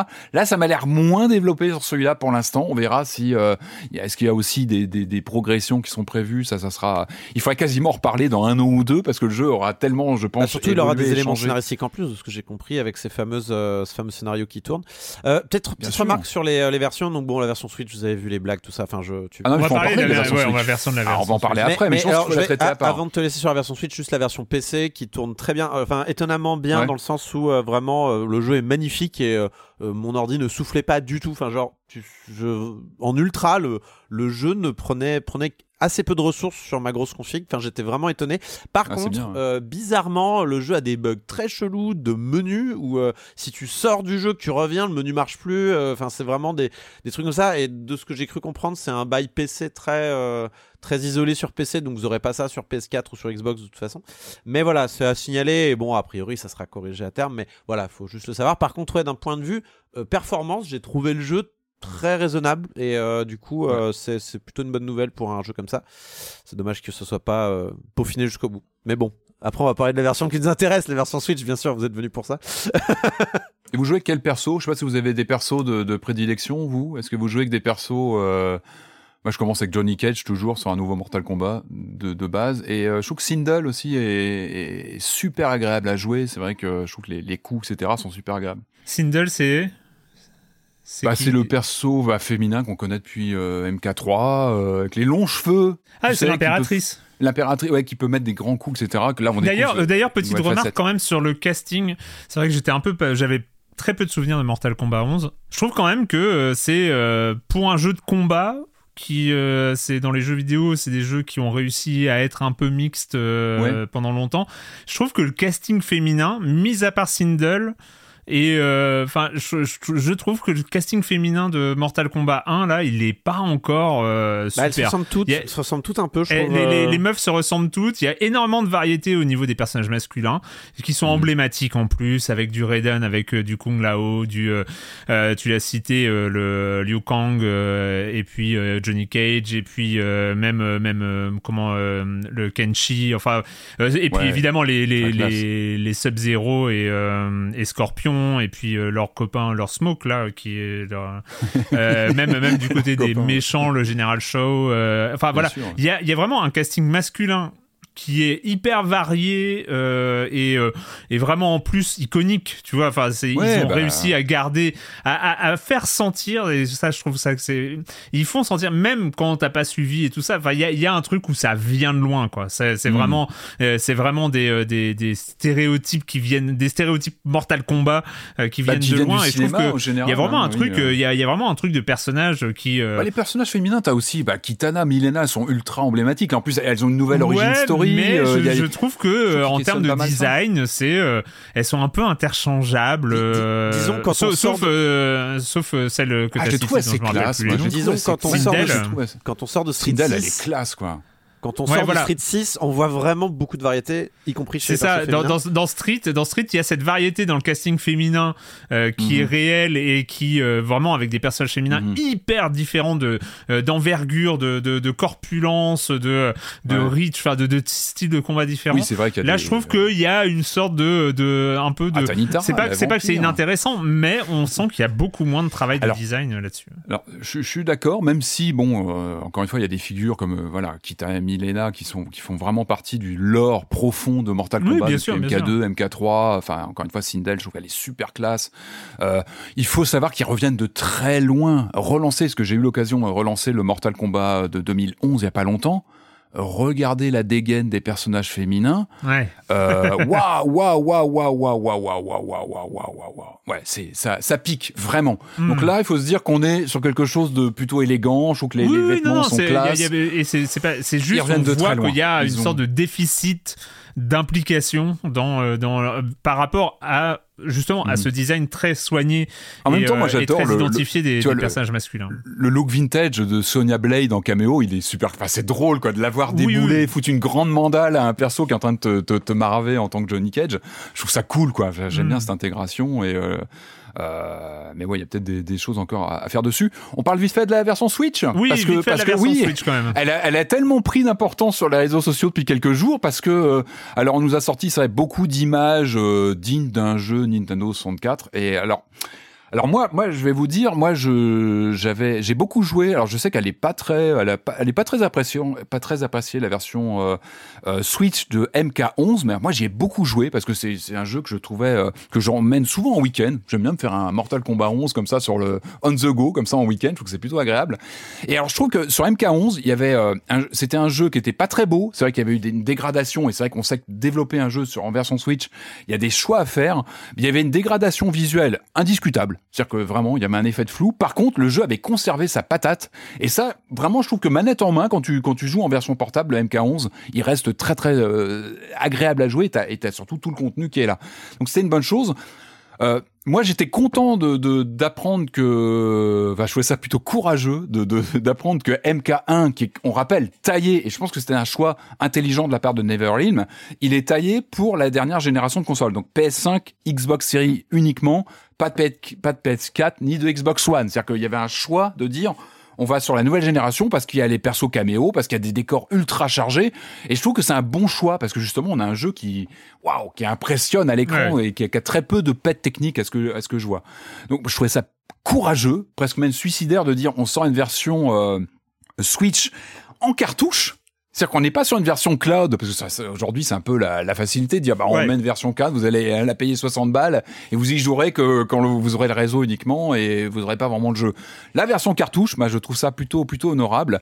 Donc effectivement, moi j'ai été effrayé par, par ces images qui ont circulé de partout, euh, euh, qui étaient assez horribles et qui ont fait énormément, énormément euh, réagir. Donc euh, moi j'y suis allé vraiment avec en me disant non, mais ils n'ont pas pu se planter comme ça. Donc j'ai lancé le jeu, j'ai lancé le jeu. Et alors j'ai pas vu les mêmes choses. je n'ai pas ces, ces persos avec euh, euh, les gros plans qu'on a vus, qui ont beaucoup circulé. Moi, j'ai pas forcément retrouvé ça. Par contre, effectivement, effectivement, il y a de gros problèmes au lancement euh, sur la version Switch. Alors, je confirme. Moi, j'ai pas eu ces, ces, ces, gros plans avec euh, pas de texture des personnages. Par contre, je confirme les yeux de poisson mort des personnages. Quand on perd sur la version Switch, c'est vrai. Il y a vraiment ces, ces yeux morts quand Johnny Cage se regarde. Alors que, effectivement, on, on le disait tout à l'heure sur les versions de sa bah, il y a un vrai travail sur la captation des regards et, qui fait complètement hein. partie intégrante du jeu. C'est quand même bah là, il y a pas... très bon travail, euh, c'est dommage. Hein, et là, effectivement, c'est vrai ce que vous voyez sur les, sur les réseaux. Oui, ces yeux de, de, de poisson mort sont bien là, complètement rigides. C'est assez, assez effrayant. Euh, pour moi, le, le, le, le, vrai gros problème, ce sont les, les, les temps de chargement. Euh, parce que effectivement, on arrive. Moi, euh, euh, sur les premières parties que je fais, je me rends compte qu'effectivement, euh, moi, je, je, suis myope et j'ai l'impression d'avoir oublié de mettre mes lunettes parce que t'es es sur un flou, un flou total. Mais le jeu garde la, la, la pêche. je trouve qu'en termes de gameplay, on retrouve quand même le. le... C'est pour ça que je suis pas à l'abri de rester optimiste, peut-être sur une évolution. D'ailleurs, Neverlame, vu le, le, le, le pataquès, a, a, assuré qu'il y aurait des mises à jour, qu'ils allaient retravailler ce, ce code Switch. Parce qu'effectivement, ça commençait plutôt bien sur les premières cartes que j'ai fait comme ça en, en, lançant un mode tour. Je me disais, oui, il y a une dégradation, c'est flou, mais le jeu garde quand même la, la pêche. Et puis, je suis arrivé sur des, sur des cartes, en effet, sur des, sur des niveaux où il n'y avait pas de texture, en fait. Donc ça, je confirme. Il y, a bien, il y, a bien, des niveaux où les décors ne sont pas texturés, les personnages ne sont pas texturés, et ça, ça fait très très mal. Je confirme le fameux bug, je l'ai eu, de la brutality qui a pas mal tourné, où Johnny Cage qui fait un coup de poing et la tête du, du, du, de l'adversaire reste comme ça dans les airs. Je l'ai bien eu. J'ai même eu un autre bug ouais, qui, en est même drôle. C'est euh, un vêtement d'un des, je crois que c'est de Smoke, qui reste coincé dans une table et donc tu, tu avances et le, le, le vêtement s'étire, c'est-à-dire que t'as la, la veste ah qui reste coincée. Bah, c'est c'est bon, oh c'est incroyable. Euh, bien drôle aussi bon, finalement. C'en est drôle, mais bon, effectivement, il faut si absolument. Si on l'avait pas payé. oui, mais oui, c'est ça. Et moi, moi j'ai cette appétence, vous voyez. Donc voilà, je, bon, j'avoue que je voulais encourager le côté sortie cartouche, mais euh, non, il faut absolument qu'il retravaille dessus. encore une fois, MK11, ce qui est, ce qui est surprenant, c'est que MK11 était plutôt propre au final. Euh, il hmm. avait eu, je pense, des mises à jour aussi. Là, il faut absolument qu'il travaille euh, sur tout ça. mais je pense que l'erreur, c'était de vouloir le sortir absolument en même temps que les autres versions. Je pense qu'il fallait, il fallait le peaufiner. ça a beaucoup râlé sur les prix, mais comme on le disait en introduction du du podcast, on peut le trouver en se débrouillant bien euh, un peu moins cher. Maintenant, il faut absolument qu'il fasse. Euh, ne l'achetez pas tout de suite. Attendez de voir. Il faut attendre de voir si les promesses du studio. Attendez d'avoir une PS5. Euh, bah, l'idéal, le jeu est taillé pour ça. Et clairement, moi, hmm. le, moi, le tue l'amour, c'est les écrans de chargement. C'est-à-dire que tu oublies complètement quand t'es sur PS5 ou Xbox, tu oublies les chargements, t'enchaînes les combats, tu t'éclates.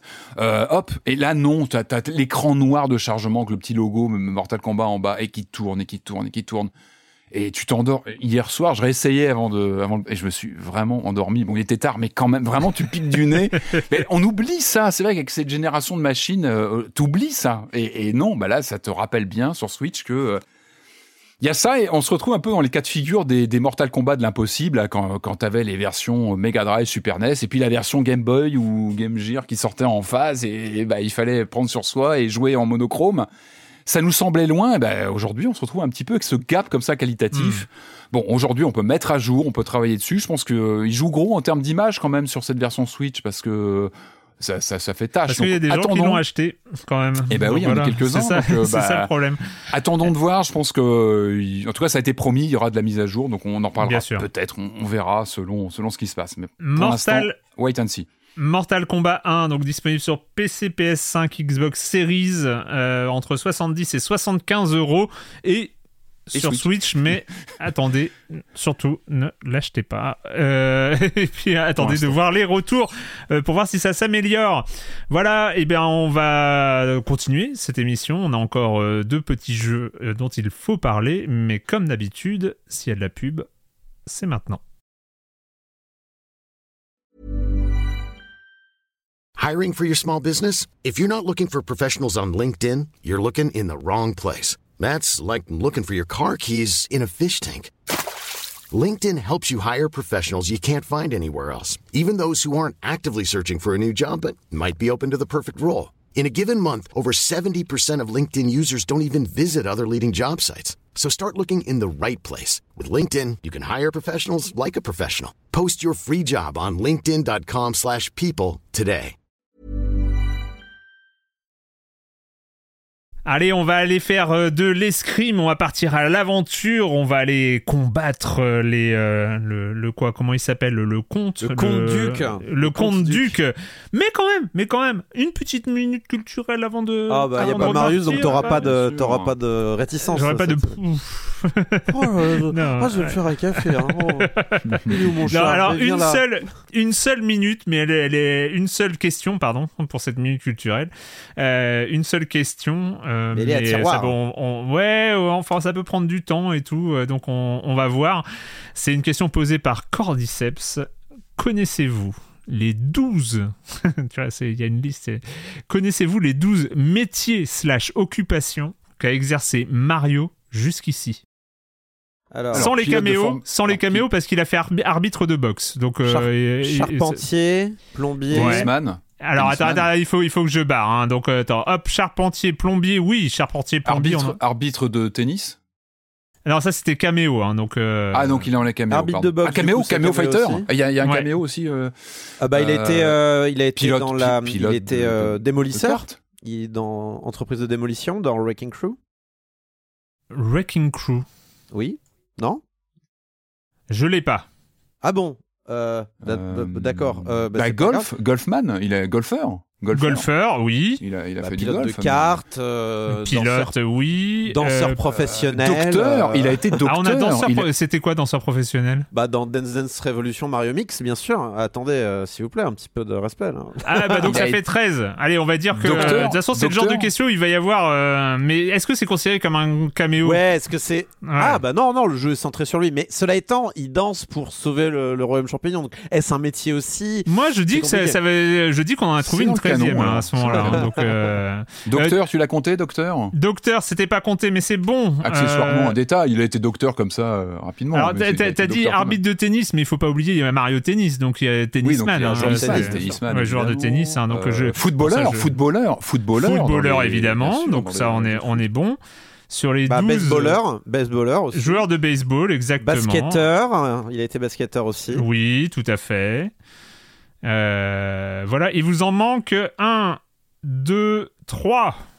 3 Ouais. Euh, ski, il a, fait du ski. Il a fait du ski. Oui, mais c'était un caméo dans les JO. C'était dans. Ah oui, t'as raison. Bah, il est athlète dans les JO, il a fait combien de sports dans Athlète accompli, athlète olympique. Voilà. Ah, voilà, bah, il y a athlète, hein, donc euh, voilà, dans euh, dans les Mario et Sonic notamment. Bah, hein, plombier, on l'a dit, plombier? On l'a dit, plombier. Ouais, ok.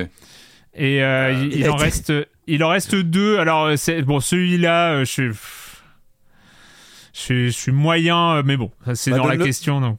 Donne le jeu et puis on t'a. Bah, Super Smash quoi. Donc euh, c'est combattant, combattant, quoi. combattant, ouais. Hein. combattant. Ouais. mais est-ce que c'est pas un caméo aussi dans ce cas-là, tu vois c'est, Exactement. est-ce que si on refuse Danseur Pro, est-ce qu'on accepte euh, Et il y en a un que j'aime beaucoup et qu'on aurait une tendance à, mais qui est lié. Euh, ah, ah non, non, non, excuse-moi, j'ai rien dit. Mais c'est pas Charpentier, vous l'avez dit. Charpentier, on l'a dit. Maire, il était pas maire à un moment donné dans SimCity ou des trucs comme ça ou euh, Dans SimCity, non, version hein, Super NES, non. Explorateur dans. non, c'est un caméo parce que dans Mario, il pique le, bah, il oui, pique oui, le putain de Mario. il se travestit dans. Euh, non, il y a un jeu où il a un couvre-chef spécifique qui rappelle un métier. Ah, il est cuisinier, non? Non.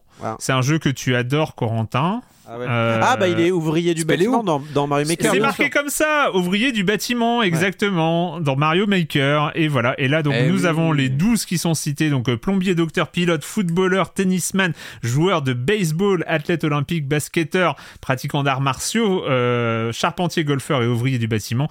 auquel on peut ajouter danseur pro, hein, parce que. Et peintre dans Mario Paint, je ferais dire. Mais après.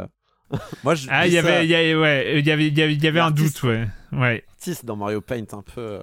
ouais, ouais, ouais, Mais donc euh, voilà, il y a, il y aura des débats. Vous pouvez débattre hein, si vous avez d'autres, d'autres références. Euh, c'est dans le, dans le forum, dans le fil de discussion, la minute culturelle. Oui ce qui est bien avec Ouvrier du bâtiment, c'est que ça couvre Wrecking Crew du coup, puisqu'il est, euh, bah il, démolit les démolisseurs, il démolit donc ah bah voilà. ces bâtiments. Et dans le film de 93, il est quoi? Il est plombier, plombier, je crois. Bah oui, il est plombier, plombier tout simplement plombier, la base.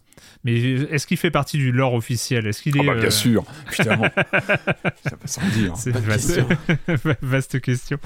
Voilà, donc ça c'est une question. Vous pouvez en discuter dans le fil de discussion sur cet épisode, hein, évidemment, si vous avez des contestations et tout ça, ou alors retrouver ça dans le fil de discussion de la Minute Culturelle, c'est sur le Discord de De Silence en Joue. Les liens pour aller sur le Discord, ils sont partout en description de ce podcast, sur YouTube, sur libération.fr, etc. Vous, si vous voulez rejoindre le Discord, il y a encore des gens qui rejoignent le Discord aujourd'hui. N'hésitez pas, tout se passera bien, les gens sont gentils dans ce Discord. Euh, voilà, on continue avec, euh, avec le jeu vidéo, on va aller du côté d'un projet étudiant. En tout cas, ça a commencé comme un projet étudiant en 2017, 2018, 19 Ping Awards. Il a, il a eu le Ping Awards. il a eu le jeu étudiant Ping Awards. C'était un projet de euh, Super Info Game Rubica euh, et qui avait déjà ce nom-là à l'époque. Et il y avait une démo jouable déjà à l'époque et ça s'appelle En garde.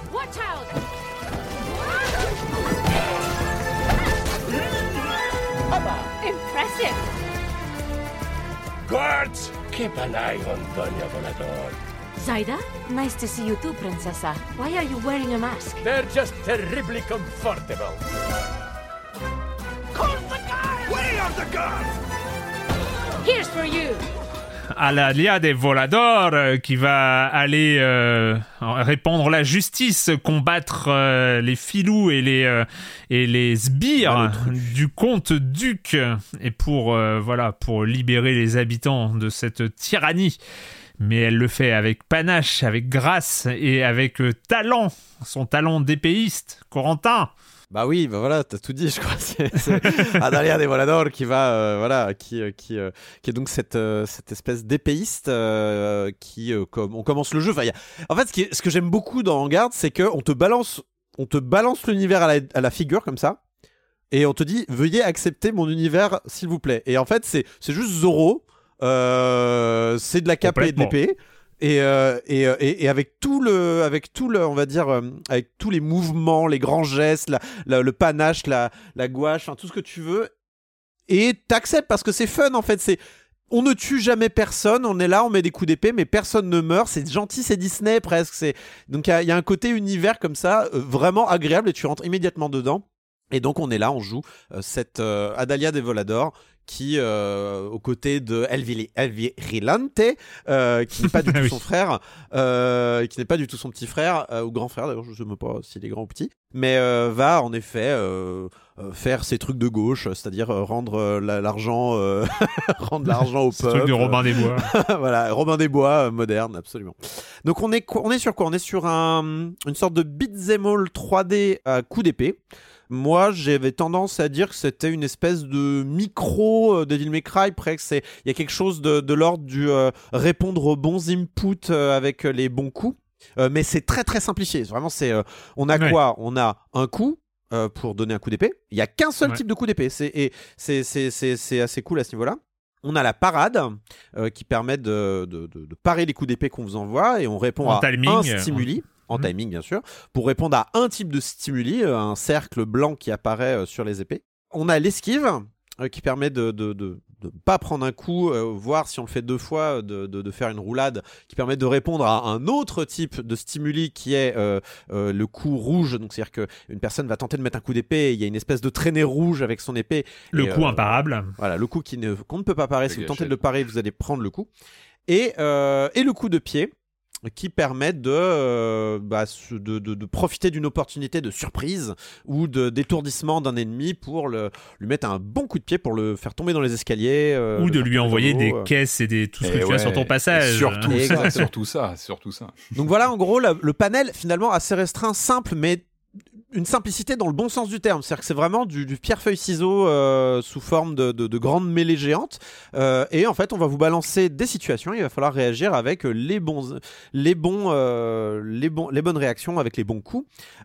et aussi une gestion du fait que vous serez toujours seul face à un mais le plus souvent plusieurs adversaires. Et donc il va y avoir cette notion de toujours s'échapper, toujours se, se, faufiler comme ça entre les adversaires, profiter du terrain, profiter des éléments qu'on vous donne pour euh, jouer au plus malin face à hmm. des euh, soldats et des gardes très débiles. Et en fait, ce que je trouve formidable dans cette euh, philosophie de combat, c'est que ça va vachement bien avec cette espèce, cet aspect Zoro, cet aspect ah ah, vous ne m'avez pas eu et, je, et hop, je vous balance une petite phrase un peu rigolote, je fais un jeu de mots.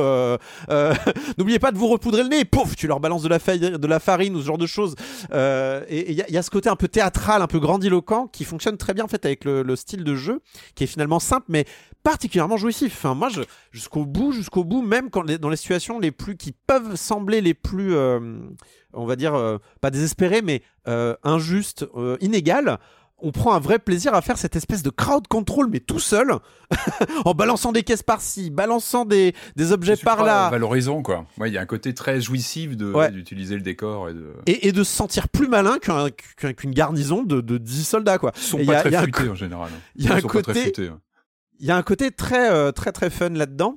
Et en fait, finalement, qui répond à une question que tout ce genre de jeux qui peuvent se dérouler dans les mêmes périodes temporelles euh, n'ont jamais réussi à répondre finalement, c'est mais pourquoi les autres gardes, ils, y vont un par un quand ils attaquent un personnage euh, dans les jeux vidéo? Je pense au Assassin's Creed un temps où les personnages attendent, où toute la garnison envoyait un seul type, et puis tu, le désarmais, et puis un autre type arrive, et puis tu le désarmes, et ça. Dans, dans, dans, dans, ce jeu-là, non, tout le monde attaque en même temps et généralement avec des coups bas aussi. Donc du coup, on répond à des coups bas par des coups bas, et euh, en fait, c'est un, une grande bagarre de coups bas, mais euh, qui, est, qui, est, qui, est, construite et qui est, euh, qui est on va dire, qui est conçue au niveau des coups qu'on vous donne et des éléments avec lesquels on peut interagir de manière extrêmement intelligente et lisible, ce qui n'était pas du tout gagné.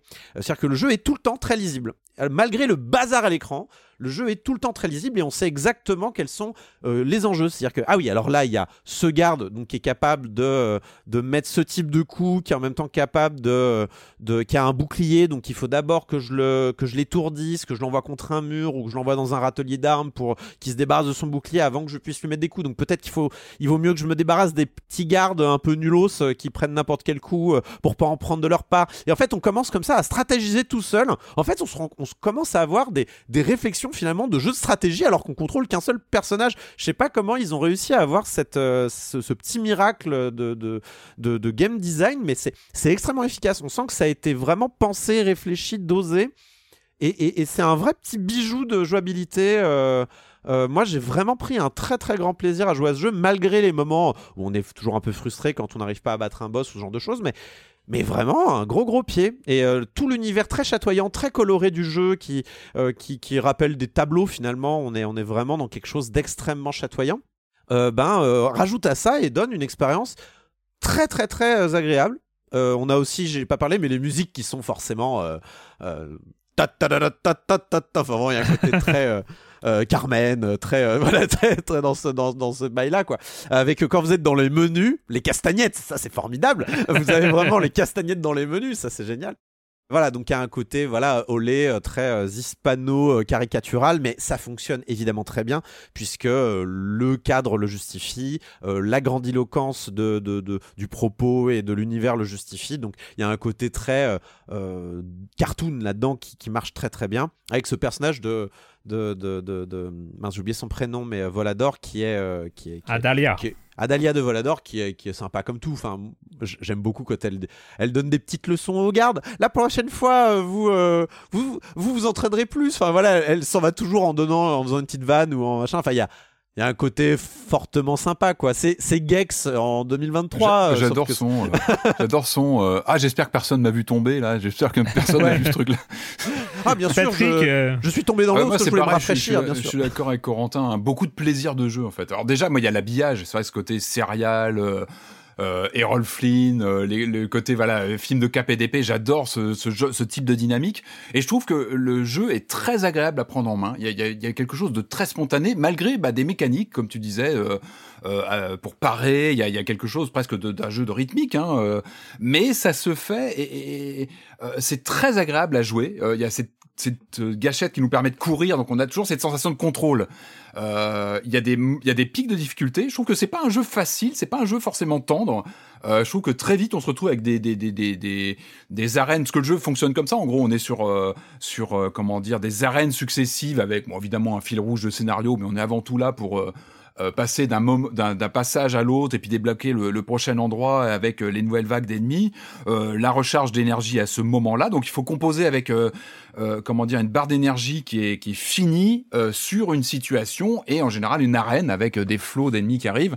Donc on sait à quoi s'attendre, on sait à quoi on, on connaît nos, nos, nos, armes et nos coups et il faut se débrouiller avec ça. Il faut se débrouiller avec l'environnement et c'est franchement c'est jouissif de d'envoyer des d'envoyer des, des, des, des, barils qui vont exploser à des, des, des, bandes d'ennemis qui explosent. Il euh, euh, y, a, y, a, y, a, quelque chose de très euh, enfantin dans le gameplay, de très spontané, et ça, ça renvoie effectivement au serial, à Zoro. Il y a quelque chose dans le dans le jeu, dans le gameplay, dans le dans la façon de de, de, de mettre tout ça en scène qui qui, qui, qui est très sympathique. Alors moi j'ai eu deux trois pétouille quand même de caméra parce que c'est vrai que ça voltige dans tous les sens le personnage on le fait enfin moi j'arrête pas de courir je suis un peu je suis un peu euh, euh j'ai un gameplay où j'arrête pas de courir la, la course c'est une bonne solution dans Hangar. Oui, oui, oui mais du coup c'est vrai que parfois la caméra il y a ce côté un peu vintage de, des jeux des années 2000 où la caméra parfois a du mal à suivre, on a du mal parfois à se retrouver euh, face à deux trois ennemis en même temps parce qu'on se rend compte que on peut pas en fait techniquement, c'est très dur de survivre face à deux ou trois ennemis en simultané, sachant qu'il y a plusieurs castes d'ennemis, il y a le garde de base qu'on peut vite assommer en, en, le bourrinant et puis il y a ceux qui ont des, des armures, voire pire, après il y a une sorte de semi-boss ouais. Euh, où là il faut casser leur protection etc. Donc ça demande du temps, ça demande de la technique et je trouve que la production la, la pardon les l'évolution est assez admirable de la façon dont le jeu te fait apprendre tes techniques, te fait euh, euh, maîtriser le, tempo du jeu. C'est un jeu de tempo, c'est un jeu de déplacement, euh, et ça il le fait très très bien. Par contre, moi, le, le, le, vrai bémol, il est sur les passages de plateforme. On va dire pudiquement que c'est quand même pas le point de fort du jeu. Je trouve qu'il y a vraiment des moments où on sent que après, c'est pas, ils sont, sont pas envahissants. Ils sont, ils sont pas, pas envahissants, mais tu sens que les deux, trois, moi j'ai eu deux, trois passages, je dis, ah ouais, d'accord, donc il faut que je fasse ça. Tu sens que c'est, le jeu est pas à l'aise avec ça. Tu dans la prison, le... ouais, il y a deux, trois passages. Mais après, ouais, bah, notamment dans la prison. Je pense qu'on a eu le même passage rares, où tu... Ils sont assez rares quand même. Ouais, tu sens que c'est pas du tout la, la plus grande force du jeu. Et puis aussi, je pense que. être un peu meilleur. Il y a des moments où on doit trouver une fenêtre ouverte et on la trouve pas tout de suite, c'est bon. Ouais, ça c'est vraiment des petits détails de, de, de, c'est pas méchant, le jeu est pas très long malgré tout, je pense que sa mécanique qui est euh, vraiment essentielle et c'est aussi sa force, c'est-à-dire qu'il se, il part pas dans 36 000 pouvoirs qu'on va actionner, etc. Il a un gameplay assez simple et ça c'est très très bien parce que il se joue plutôt des environnements, etc. Euh, évidemment, euh, là, moi, j'ai fait des longues sessions de jeu pour avancer euh, au maximum et en parler aujourd'hui. Du coup, il y a, je pense que quand tu te fais de longues sessions, il y a une monotonie qui peut se, qui peut apparaître. Et je pense que moi, je conseillerais de le faire par petites sessions. je crois qu'il est divisé en quatre ou cinq chapitres. Je pense que faites les chapitres tranquillement parce qu'il y a une répétitivité, c'est qui est bah, obligatoire. ça, évolue un petit peu quand même. Il y a des nouveaux ennemis, il y a des. Oui, bien sûr, mais le gameplay est ce qu'il est. Et du coup, je pense qu'il gagne ce jeu à y, à y revenir régulièrement et ça un plaisir de le relancer, de, de, se remettre dedans. Euh, je pense que voilà, il y y a, une une certaine répétitivité, même s'il n'est pas très long au final. Mais quel plaisir Moi, ce que je retiens, c'est le plaisir de jeu qui est quasi immédiat. Enfin, comme tu disais, tu es lancé directement dans l'action. Euh, et euh, c'est c'est un vrai plaisir. Ils ont vraiment réussi à, à capter cette sensation. Tu as cette sensation d'être l'acteur principal d'un film de KPDP, quoi. De jouer... Parce que c'est ça, souvent, il y a... On, dans les films comme ça, l'ennemi est chambré, on lui parle, il y a beaucoup de discours pendant les combats, on, on pousse une table, on envoie un tabouret à la tronche où on met un, un seau sur la, tête d'un ennemi. Il n'y a pas une goutte de sang dans ce jeu. Hein. Il n'y a pas une goutte de sang, c'est très, euh, très pisse, très gentil, très cartoon. Et en même temps, la dynamique est là. La dynamique de ces films-là, où c'est jamais bien méchant, il y a pas, c'est pas Mortal Kombat. C'est avec Jimmy, avec un Mortal Kombat. Euh, mais en tout cas, ouais, la dynamique est vraiment là. Et je pense qu'ils ont dû s'avaler des dizaines et des dizaines de, de, de, films de KPDP pour retrouver ces sensations. Franchement, ce qui est, ce qui est impressionnant, c'est que quand on regarde les images de leur euh, proto c'est très proche. celui qui a gagné le ping euh, et qui est voilà. C'est enfin ils avaient euh, c'est vraiment un proto d'en-garde quoi. Enfin ils avaient vraiment euh, ils, ont peaufiné ils ont rajouté des niveaux ils ont ils ont amélioré le gameplay etc mais franchement ils avaient tout depuis le départ. Moi il y a un, petit détail je me suis fait la remarque en cours de jeu parce qu'il y a des moments où tu circules t'es dans les rues et tout ça t'avances en attendant de trouver tes prochains ennemis et tout ça. Je me suis dit oh c'est cool il n'y a pas de loot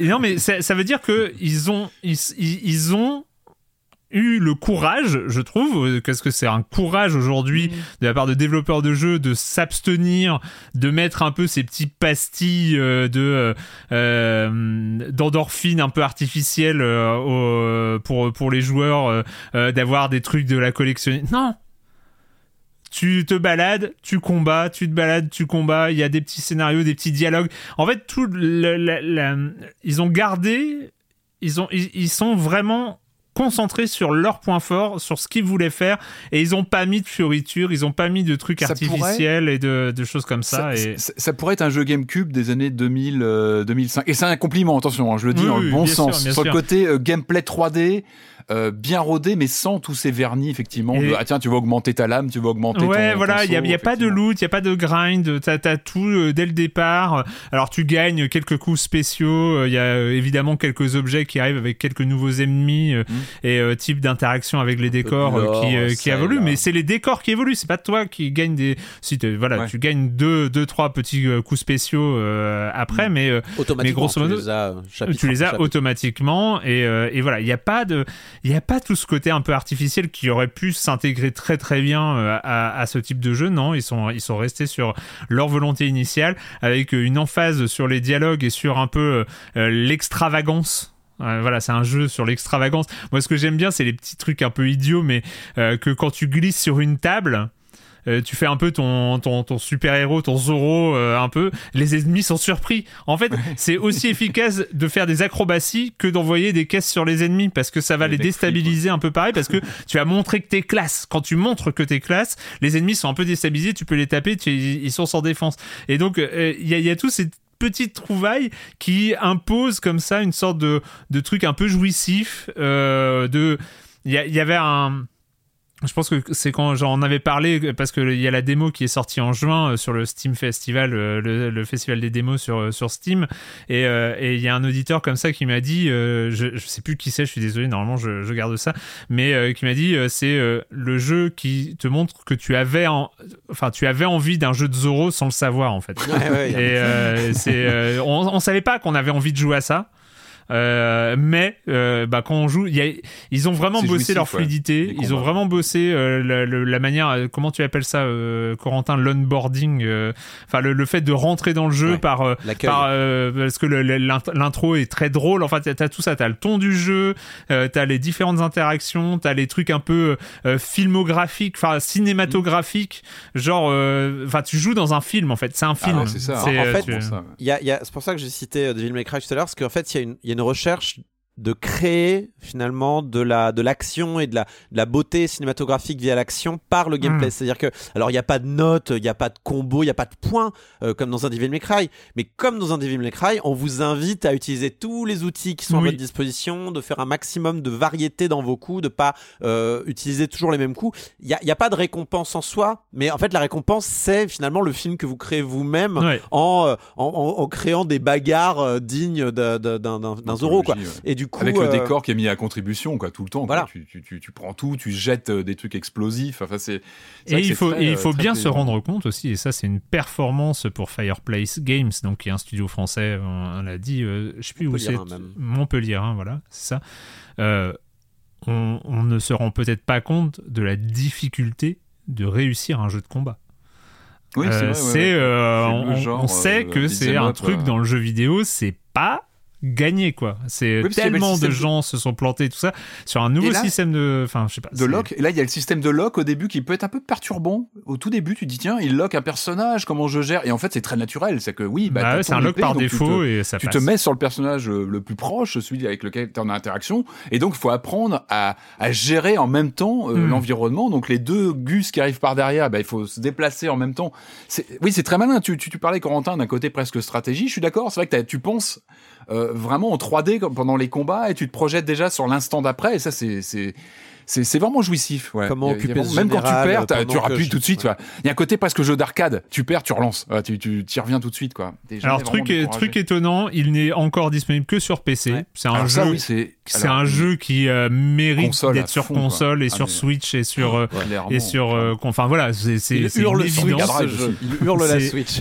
il hurle, voilà, il hurle ah, la Switch. Euh, tu as raison de le, le signaler. J'espère que Fireplace aura les moyens et la possibilité de, de, de porter, de porter son jeu. J'espère. J'ai l'impression que la, même si la réception critique, voilà, c'est encore une fois ce type de jeu indé où j'ai l'impression que il, il, peine un peu à trouver son public. Je sais qu'il avait eu une belle, belle retour, euh, des beaux retours de, de sa démo, mais euh, là peut-être. Elle est toujours disponible. Euh, voilà, je pense que les, je pense que l'essayer, c'est l'adopter. Hein, si tu exactement, si démo, vraiment. Il y, a, y a une démo. je crois que la démo ah bah, est toujours disponible. Si vraiment, allez-y. Et on a, vu, on a vu pire, euh, pardon, toujours au niveau des évaluations, on a vu pire euh, désert en termes d'évaluation, mais c'est vrai que bon, j'imagine que vu le contexte, euh, il pouvait, pouvait s'attendre un peu mieux, mais mais bon, j'ai l'impression qu'il y, a une base. Je pense que sur Switch, il pourrait trouver un, un autre ouais, public. Oui, et, euh... carrément, carrément. Espérons. Et surtout, voilà, c'est un système de combat réussi. C'est un système de combat dynamique euh, qui est hyper satisfaisant. Enfin, il y a ce côté satisfaisant en fait. C'est vrai que tu as fait la remarque, Corentin. Il n'y a pas les points, les. Euh, vous avez le niveau B, A, S. C'est toi qui te juges toi-même en fait. Et, euh, et moi, je sais qu'il y a certains niveaux où je où j'ai joué un peu à. Je me suis fait quoi? Enfin, j'ai fait le tour du niveau 50 fois avant d'abattre mes ennemis un par un parce que j'arrive pas à trouver de solution. Et c'est vrai que le niveau suivant, bah, t'as as envie de prendre, te, tu prends un peu plus de recul. Ah ouais, je vais aller là. J'ai lu euh, gérer ça d'abord. Je vais me servir des tremplins, des bombes et des choses comme ça. Et... Pour l'aspect cinématographique, c'est dommage qu'on n'ait pas un replay de notre niveau parce que je pense que ça serait marrant de se revoir en scène mal, avec ouais. les mouvements et ça, ça donnerait envie. Alors je pense que techniquement c'est pas évident, mais ça donnerait peut-être aussi envie de développer ses techniques, son côté poseur. Ça serait, ça pourrait être rigolo. On, on peut juste noter le jeu est assez court. Il y a qu'une poignée de missions. Euh, simplement, il y a aussi un mode arcade, euh, enfin arcade, un peu roguelike ah oui, vaguement, vagues, où, euh, on choisit des avantages et des inconvénients à chaque étape. Bon, qui, si jamais vraiment le système de combat vous plaît, voilà, vous donnera un peu de Il est court, mais il a du répondant. Enfin, c'est pas un jeu qu'on traverse ouais, comme ça, dans le nez, quoi. Il, il, il, ouais, il se défend. Après, j'aime bien les jeux courts, mais là, c'est vrai que euh, je, je, je, pourrais comprendre la critique sur le fait qu'il y ait que, je crois, 4 missions, qui est pas non plus. Euh, enfin, c'est pas 4 combats, hein, c'est. Des... Non, ouais, c'est 4 niveaux, quoi, 4 euh, chapitres. chapitres. Euh, mais bon, voilà, au bout d'un moment. Y a tellement de jeux à faire au final, est-ce que c'est pas un En garde, en garde, il est donc disponible pour l'instant uniquement sur PC. Il est à 20 euros en attendant des portages qui ne devraient. Voilà, il hurle la Switch, on le répète. on va terminer, on va terminer ce jeu. Je vous laisserai deviner qui va en parler quand je vous aurai dit que c'est la dernière production de Spike Chunsoft et pas que, mais ils, ont, ils sont à la signature. Euh, nous avons affaire à est-ce que c'est un VN En tout cas, c'est un VN d'enquête de. Euh, ouais, de. Voilà. Si, je vais laisser. Si, si, bon, voilà. on verra. Ça s'appelle Rain Code.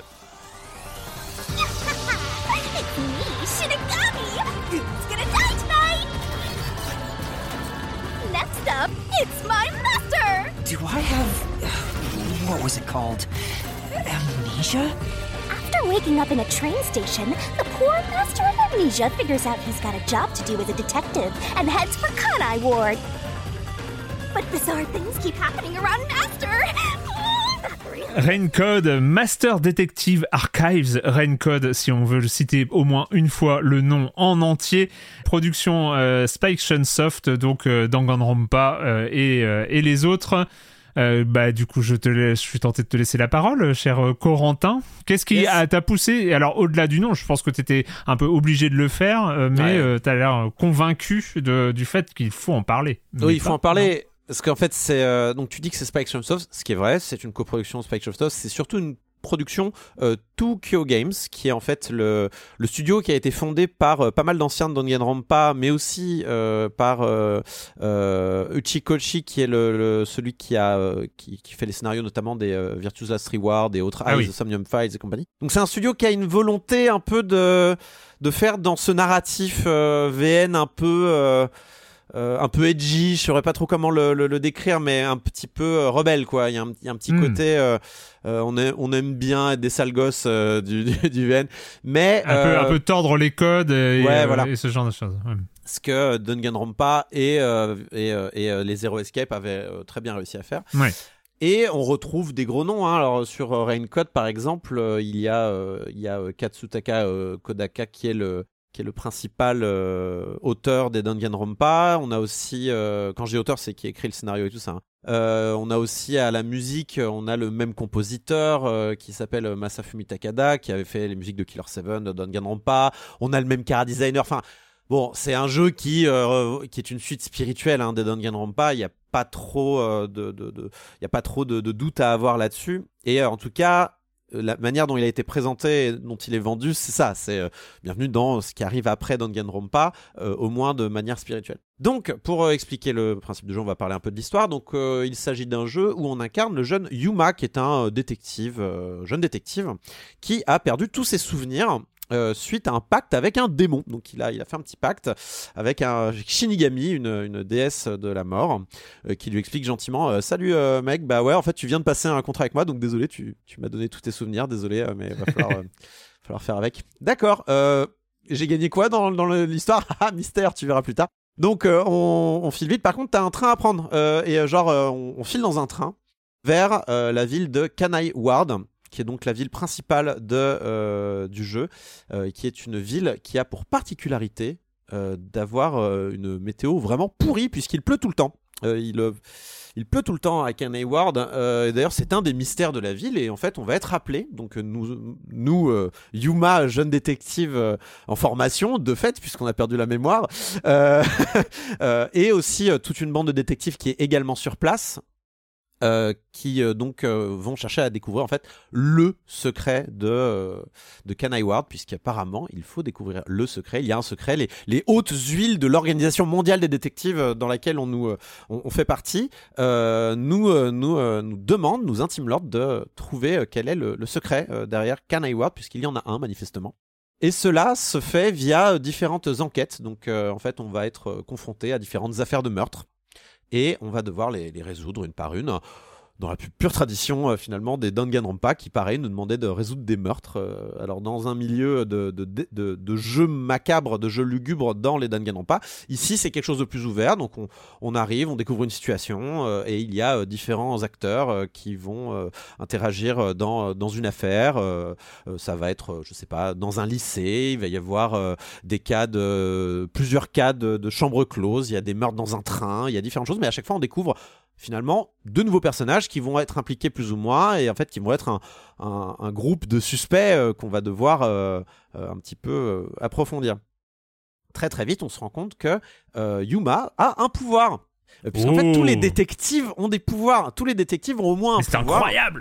C'est un et c'est aussi un gimmick de Danganronpa. Ils ont tous une mhm. particulier. Ils ont tous quelque chose de particulier dans Danganronpa. Dans Raincode, c'est la même chose. Ils ont tous une aptitude, c'est comme ça qu'on est grand maître, sinon on est juste détective, mais quand on est grand maître détective, on a un pouvoir.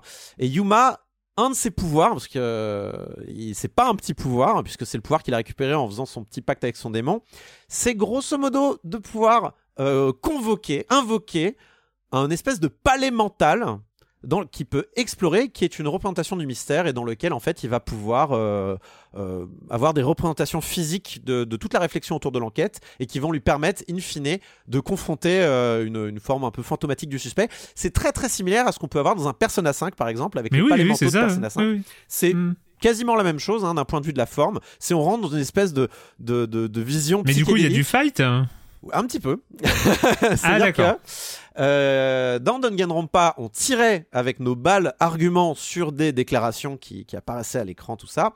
Dans euh, Raincode, on euh, incarne Yuma qui, avec son épée de la vérité, euh, qui peut être chargée d'une clé argument, il peut il peut trancher comme ça des, arguments avec le il peut trancher en fait des, euh, des, faits qu'on lui oppose avec euh, des avec son épée euh, qui contient un argument. Un petit peu comme dans Danganronpa sauf que là on est dans une logique de d'esquive d'obstacles et de et de trancher d'être au bon endroit pour trancher les arguments avec la bonne clé on a également dans, dans, le dans le dans le dans le temple, on a également, enfin dans les dans les palais mentaux, on a également des pas mal de QCM, chronométrés ou non. Euh, mais surtout, et dans la grande tradition de Danganronpa, et ça par contre, c'est la meilleure phase, c'est la meilleure phase de, tous les jeux d'enquête du monde, vraiment, c'est vraiment trop bien. C'est, il y a la bande dessinée est de retour, c'est-à-dire que dans Danganronpa, à la fin de chaque affaire, on vous demandait de tout reconstituer en, en remettant dans l'ordre des cases de bande dessinée dans une bande dessinée. C'est vraiment trop bien, moi j'adore cette phase. et là, elle revient à l'identique quasiment. C'est vraiment super. Euh, et donc c'est vraiment encore une fois une preuve que c'est dans la euh, continuité des Danganronpa et qu'on est vraiment dans une site spirituelle. Donc voilà, et puis on avance, on a plusieurs chapitres, plusieurs affaires, jusqu'à, et puis évidemment on découvre une, un complot plus large, etc., etc. Voilà pour le concept de Raincode. Maintenant, est-ce que c'est bien? Ah C'est compliqué à dire. J'ai cru, cru que c'était bien. Dans ce que tu racontais, il y avait des choses qui avaient l'air assez attirantes. C'est pas mal. Mais ah ouais, quand on a fait juste les pas mal. Mais quand on a fait les Danganronpa, c'est un peu décevant quand même. C'est-à-dire que là, ce jeu a un vrai problème d'affaires. Ce jeu, ce jeu a un vrai problème dans la complexité de ses affaires. C'est-à-dire que euh, ce qui faisait la force des Danganronpa, notamment le 2 et le 3, mhm. euh, et le V3, pardon, c'était que généralement le joueur réalisait ce qui se passait une ou deux répliques avant que le jeu nous fasse la révélation. Et on était un peu dans le même brouillard que le, personnage principal, qui est pas idiot, qui est un peu naïf, mais qui est pas idiot. Euh, mais généralement, deux, deux répliques avant la révélation, t'es là devant ta console, tu fais les bâtards, oh les bâtards. Enfin voilà, il y a un côté comme ça. Euh, ah ouais, en fait c'est ça que tu vas, tu, tu pars là-dessus en fait jeu, c'est ça que tu nous dis. Et en fait, les, les, les, euh, les affaires de Non gagneront pas 2 et V3 étaient tellement alambiquées euh, tellement idiote, mais euh, celle de Phoenix Wright aussi, hein, dans, dans, un autre, euh, dans une autre hmm. série, était, deviennent très alambiquées en fait. Parce que c'est des jeux où, comme on découvre, en fait, on fait des petites déductions pour découvrir des, des, des plans de meurtre vraiment débilement comment dire complexe complexe raffiné subtil vraiment pour c'est incroyable et là dans dans dans dans dans, il y a un problème de complexité des affaires c'est vraiment des affaires pas assez complexes. Elles sont simples. On comprend avant même de rentrer dans certains palais mentaux, on comprend. J'étais capable de dire comment ça s'était passé et qui était le coupable. C'est un vrai problème. c'est un vrai problème pour un tel jeu qui, joue tant sur les twists, sur les, les, retournements de situation, les, euh, les petits éléments qui qui arrive de déduction, qui arrive et qui retourne une affaire, euh, qui retourne la perspective d'une affaire euh, euh, parce que ah en fait le, lieu du crime n'était pas le bon lieu du crime ou parce que ah en fait il y avait ce petit élément qui, qui, qui, provoquait la libye de tout un groupe de personnes. Hop, d'un seul coup il est cassé et paf t'as cinq suspects supplémentaires sur les bras. Ce genre de choses. Là t'as pas du tout ça. C'est vraiment évident. Et le problème, c'est que le personnage, il est quand même dans ce mood qu'il y avait dans Danganronpa 2 et 3 de euh, ah je ne comprends rien, je ne comprends rien jusqu'à ce que je comprenne tout. Mais toi, en tant que joueur, t'as déjà tout compris. Et du coup, ah tu dis, mec, décalage, ouais. T'es vraiment, t'es vraiment, t'es mignon et amnésique, mais ça, justifie pas tout. Et t'es un peu stupide aussi, et c'est un vrai problème euh, parce que bah. Euh, parce qu'en fait, tu t'impatientes. Tu t'impatientes à, à, à, à, comment dire, à, prouver des choses que tu sais plus ou moins déjà dans ta tête, que tu as compris, tu es toujours en avance un petit peu sur les affaires. Et elles sont, elles sont vraiment, il y a un problème de qualité des hmm. affaires dans ce, dans ce rain code.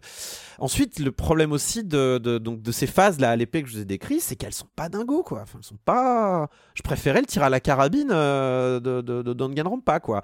Euh, c'est lent, c'est mou. Euh, parfois, le choix des mots fait que c'est pas très bien fait. Enfin, c'est pas très rigoureux, en fait, sur l'écriture de certains arguments qu'on vous envoie. Alors, ça vient peut-être de la traduction, parce que le jeu est entièrement traduit en français, ça il faut le signaler.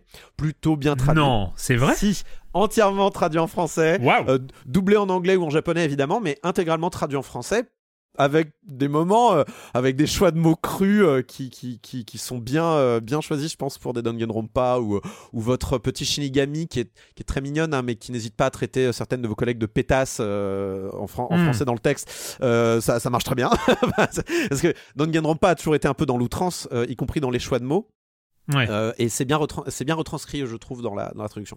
Mais je pense qu'il y a un manque de rigueur parfois sur la manière dont les arguments sont écrits, dans la manière dont les questions sont posées aussi, euh, dans ces phases de QCM, qui vous laissent le doute et qui parfois vous frustrent. Bah, vous frustrent parce que vous avez tout compris à l'affaire, mais vous butez sur une question euh, et vous vous sentez puni pour rien juste parce que le jeu est pas foutu de soit aller à votre tempo, soit, euh, soit, soit bien écrire ses propositions. Quoi. Mmh, mmh. C'est dommage parce que aussi tu sens que ce Code c'est le jeu qui a une ambition c'est un jeu qui a l'ambition de, faire décoller en fait cette famille Danganronpa à un, un autre niveau. C'est-à-dire que Danganronpa, c'était super, il y avait beaucoup de, beaucoup de moyens qui ont été mis sur l'écriture, sur le car design, sur l'univers, machin.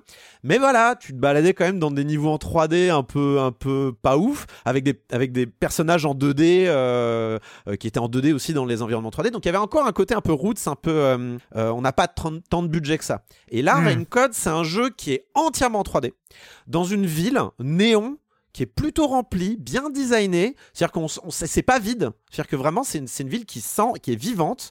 Il y a, y a, un univers qui est assez unique. Cette idée de cette ville où il pleut tout le temps est quand même assez cool. Alors évidemment, ça, ça fait écho à, au cyberpunk habituel, euh, euh, néon qu'on voit habituellement. Mais là, canoniquement, il pleut. Enfin, vraiment, c'est le, c'est le, c'est l'idée. Euh, et, et avec différents quartiers, les trucs habituels, le quartier des riches, les grandes corporations. D'ailleurs, cette ville est gérée par une grande corporation, donc on est dans des, dans des, dans des canons habituels du, cyberpunk. Mais hmm. voilà, il y a une recherche de faire des environnements 3D plutôt jolis pour de la Switch.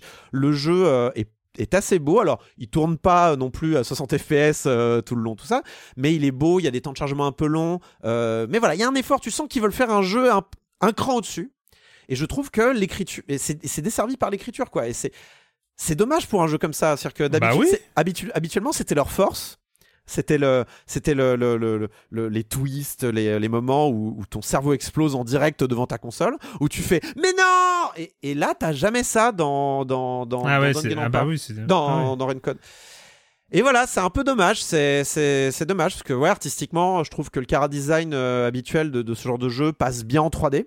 Euh, c'est un peu comme si euh, justement leur quête, euh, c'est comme s'ils étaient dans une quête de grand public ou de peut-être. quelque chose qui, qui où ils se sont un peu auto-censurés sur la folie un peu parce que c'est moi c'est un peu ça qui identifie ah le truc, c'est ces trucs tellement, enfin voilà, on sait pas comment ils ont pu, ouais, oui, oui, un côté punk quoi, dans narrativement.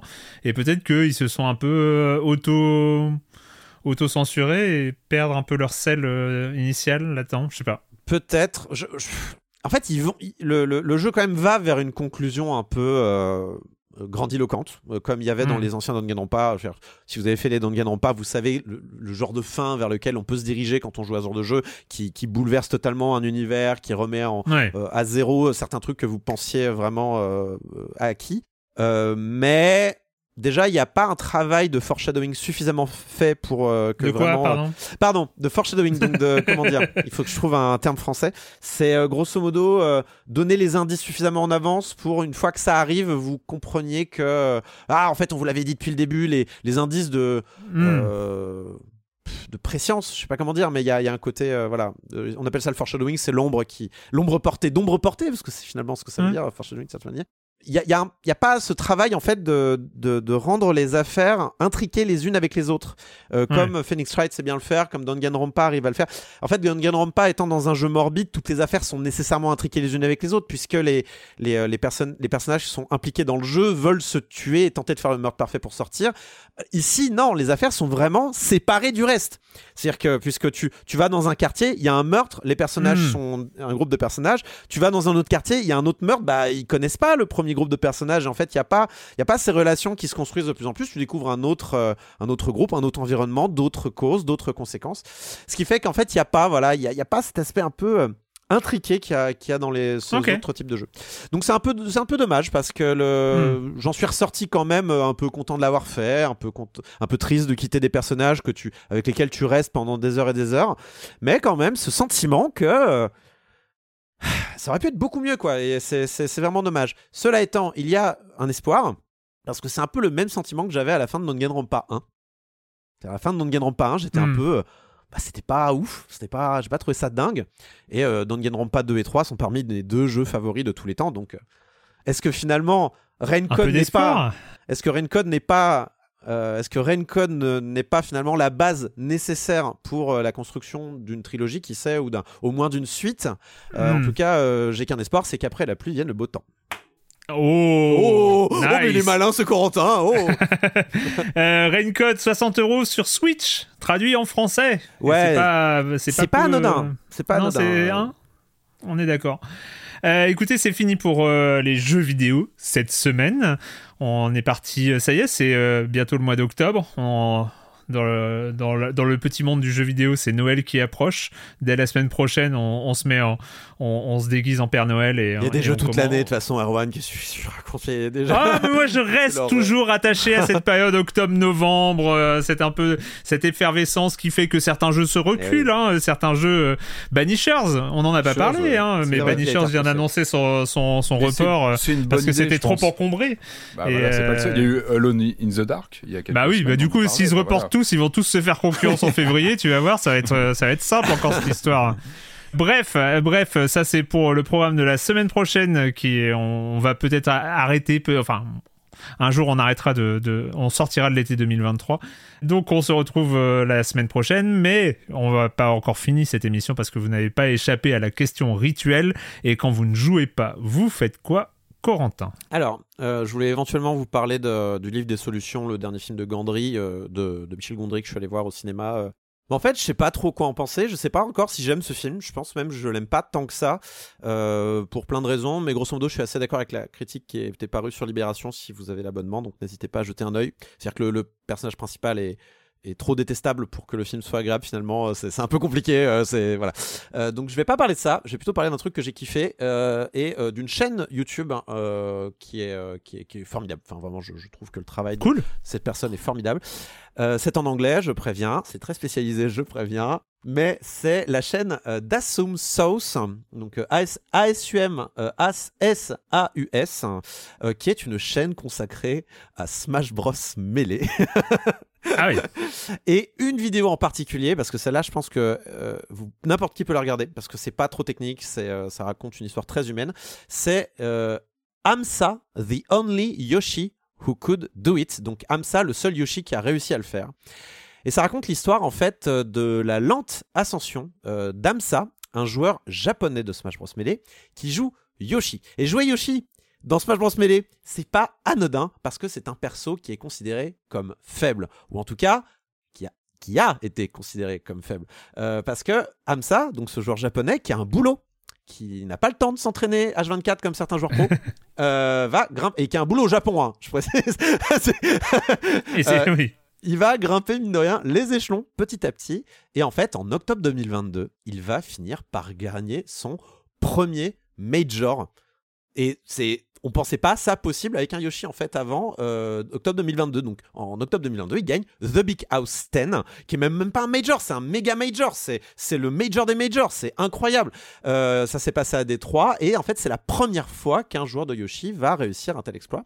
Et en fait, à la force de ce seul joueur, pour vous dire à quel point il est incroyable, c'est qu'au fil des tier lists, Yoshi va passer de sixième pire perso à dixième meilleur perso. C'est, il a fait il a fait passer de rang F à rang B+, je crois, le personnage, à lui tout seul, tellement il a creusé le personnage, il a trouvé des techniques, il a, il a montré que c'était possible. C'est incroyable, l'histoire est super, la vidéo est excellemment construite. J'adore les, histoires, euh, je trouve que c'est un modèle de vidéo YouTube qui fonctionne vachement bien sur euh, euh, soit les speedrunners, soit les e-sportifs qui arrivent à trouver des performances, des strats et des choses comme ça.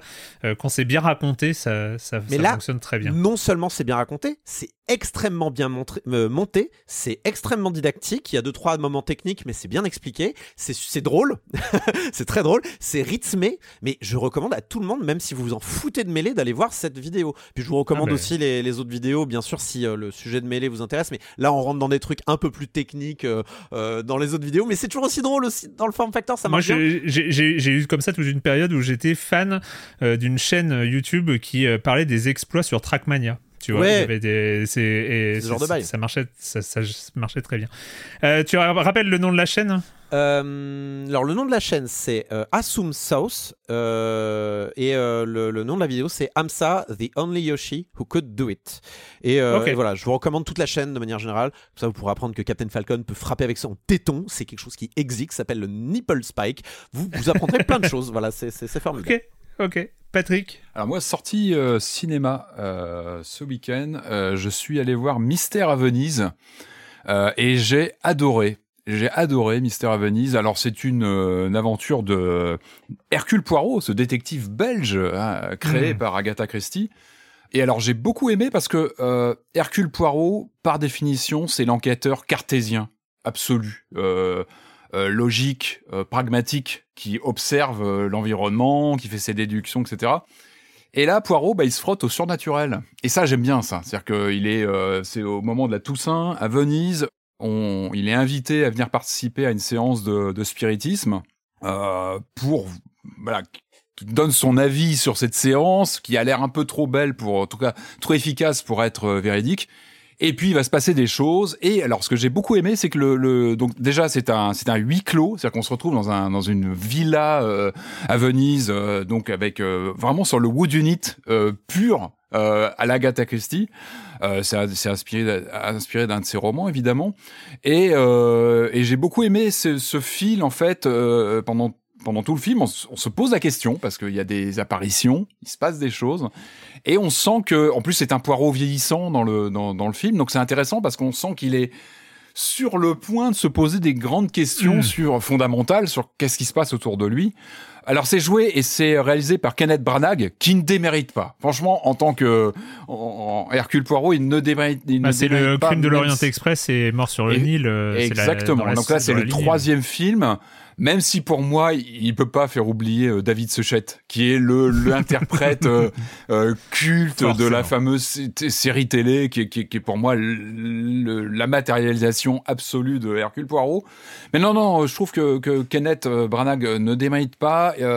Et, et, encore une fois, il, il, joue vraiment sur une ambiance où on flirte avec les codes du, du, du film fantastique.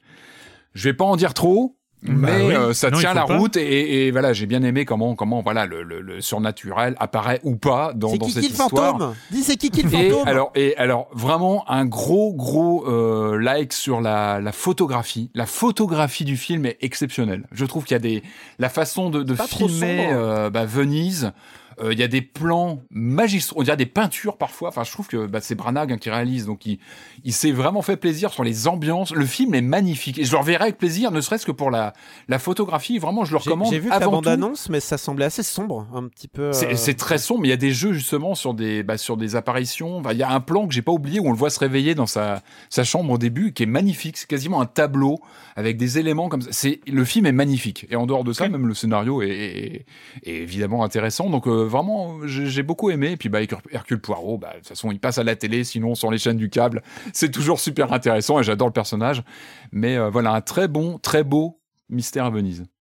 Euh, moi, de mon côté, en fait, c'est le genre de truc en fait c'est un film que j'avais pas vu au moment de sa sortie et que j'ai juste découvert parce que euh, c'est bon, j'étais passé sur Netflix et c'est euh, bientôt euh, bientôt disparu. Enfin il y a une section ça sort de Netflix bientôt. Donc en fait, euh, il est encore au moment où je vous parle, il est encore pour net, sur Netflix, je crois pour deux jours. Donc au moment où le podcast est diffusé, euh, voilà, soit vous le regardez. Bon après, vous pouvez, euh, il, doit être en VOD, VOD un peu partout. C'est les Misérables de Lajli, donc hmm. ce ah film de 2019, ah bah prix du jury à Cannes.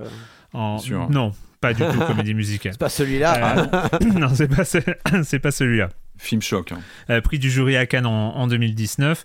Et, euh, et donc, euh, on suit, voilà, on suit une équipe de policiers de la BAC d'un côté en, dans, dans, une cité. et puis, il se passe des trucs. Il y a un lionceau qui disparaît d'un cirque. Et ils doivent enquêter, ils doivent le récupérer et tout ça. C'est j'avais très envie de le voir depuis longtemps et c'est pour ça en fait mais c'est le genre de film que tu as envie de voir et puis que j'oublie. Enfin moi je, je suis pas tellement pas cinéphile que voilà il y a mes envies et puis il y a les trucs j'oublie les j'oublie l'existence des films. Donc là ça a été vraiment l'occasion. j'ai fait là ah non on va on va regarder ça et tout. Et euh, et c'est une vraie claque. Ah, un peu à tous les niveaux quoi. Enfin c'est euh, enfin voilà on, à voir absolument. Enfin. Oui, voilà. C'est toi, tu, tu l'as vu, euh, tu l'as, tu l'as vu, Patrick? Moi, je l'avais vu en salle, je crois, au moment de la sortie. Et j'en étais sorti à moitié assommé. Enfin, ah bah oui, j'imagine. Ouais. Moi, j'ai vu chez moi et j'étais bien assommé comme il faut à, la fin du film. Tu sais, c'est le genre de film où il y a le euh, générique et puis il y a un ah grand silence et puis le générique se termine et puis le silence continue. C'est et tu, tu, tu, souffles. Oui, parce qu'il y, y, a la forme et il y a le fond. Enfin, il y a tout dedans. Enfin, oui, voilà, il y a, c'est vraiment énormément de choses dedans et que c'est brillant, vraiment. Donc euh, si, euh, si vous n'avez pas Netflix ou si euh, c'est déjà sorti quand vous écoutez ce podcast, n'hésitez pas à trouver une solution. Et il doit être disponible en VOD ou en, ou en DVD, ça existe encore, je suppose. oui, oui, pareil. Et, et, voilà, Les Misérables de Ladj Lee voilà, et bah écoutez. un jour si vous écoutez le podcast normalement. euh, merci, merci beaucoup à tous les deux. Et puis, euh, bah, on se retrouve la semaine prochaine pour parler de jeux vidéo sur libération.fr et sur les internets. Ciao. Ciao.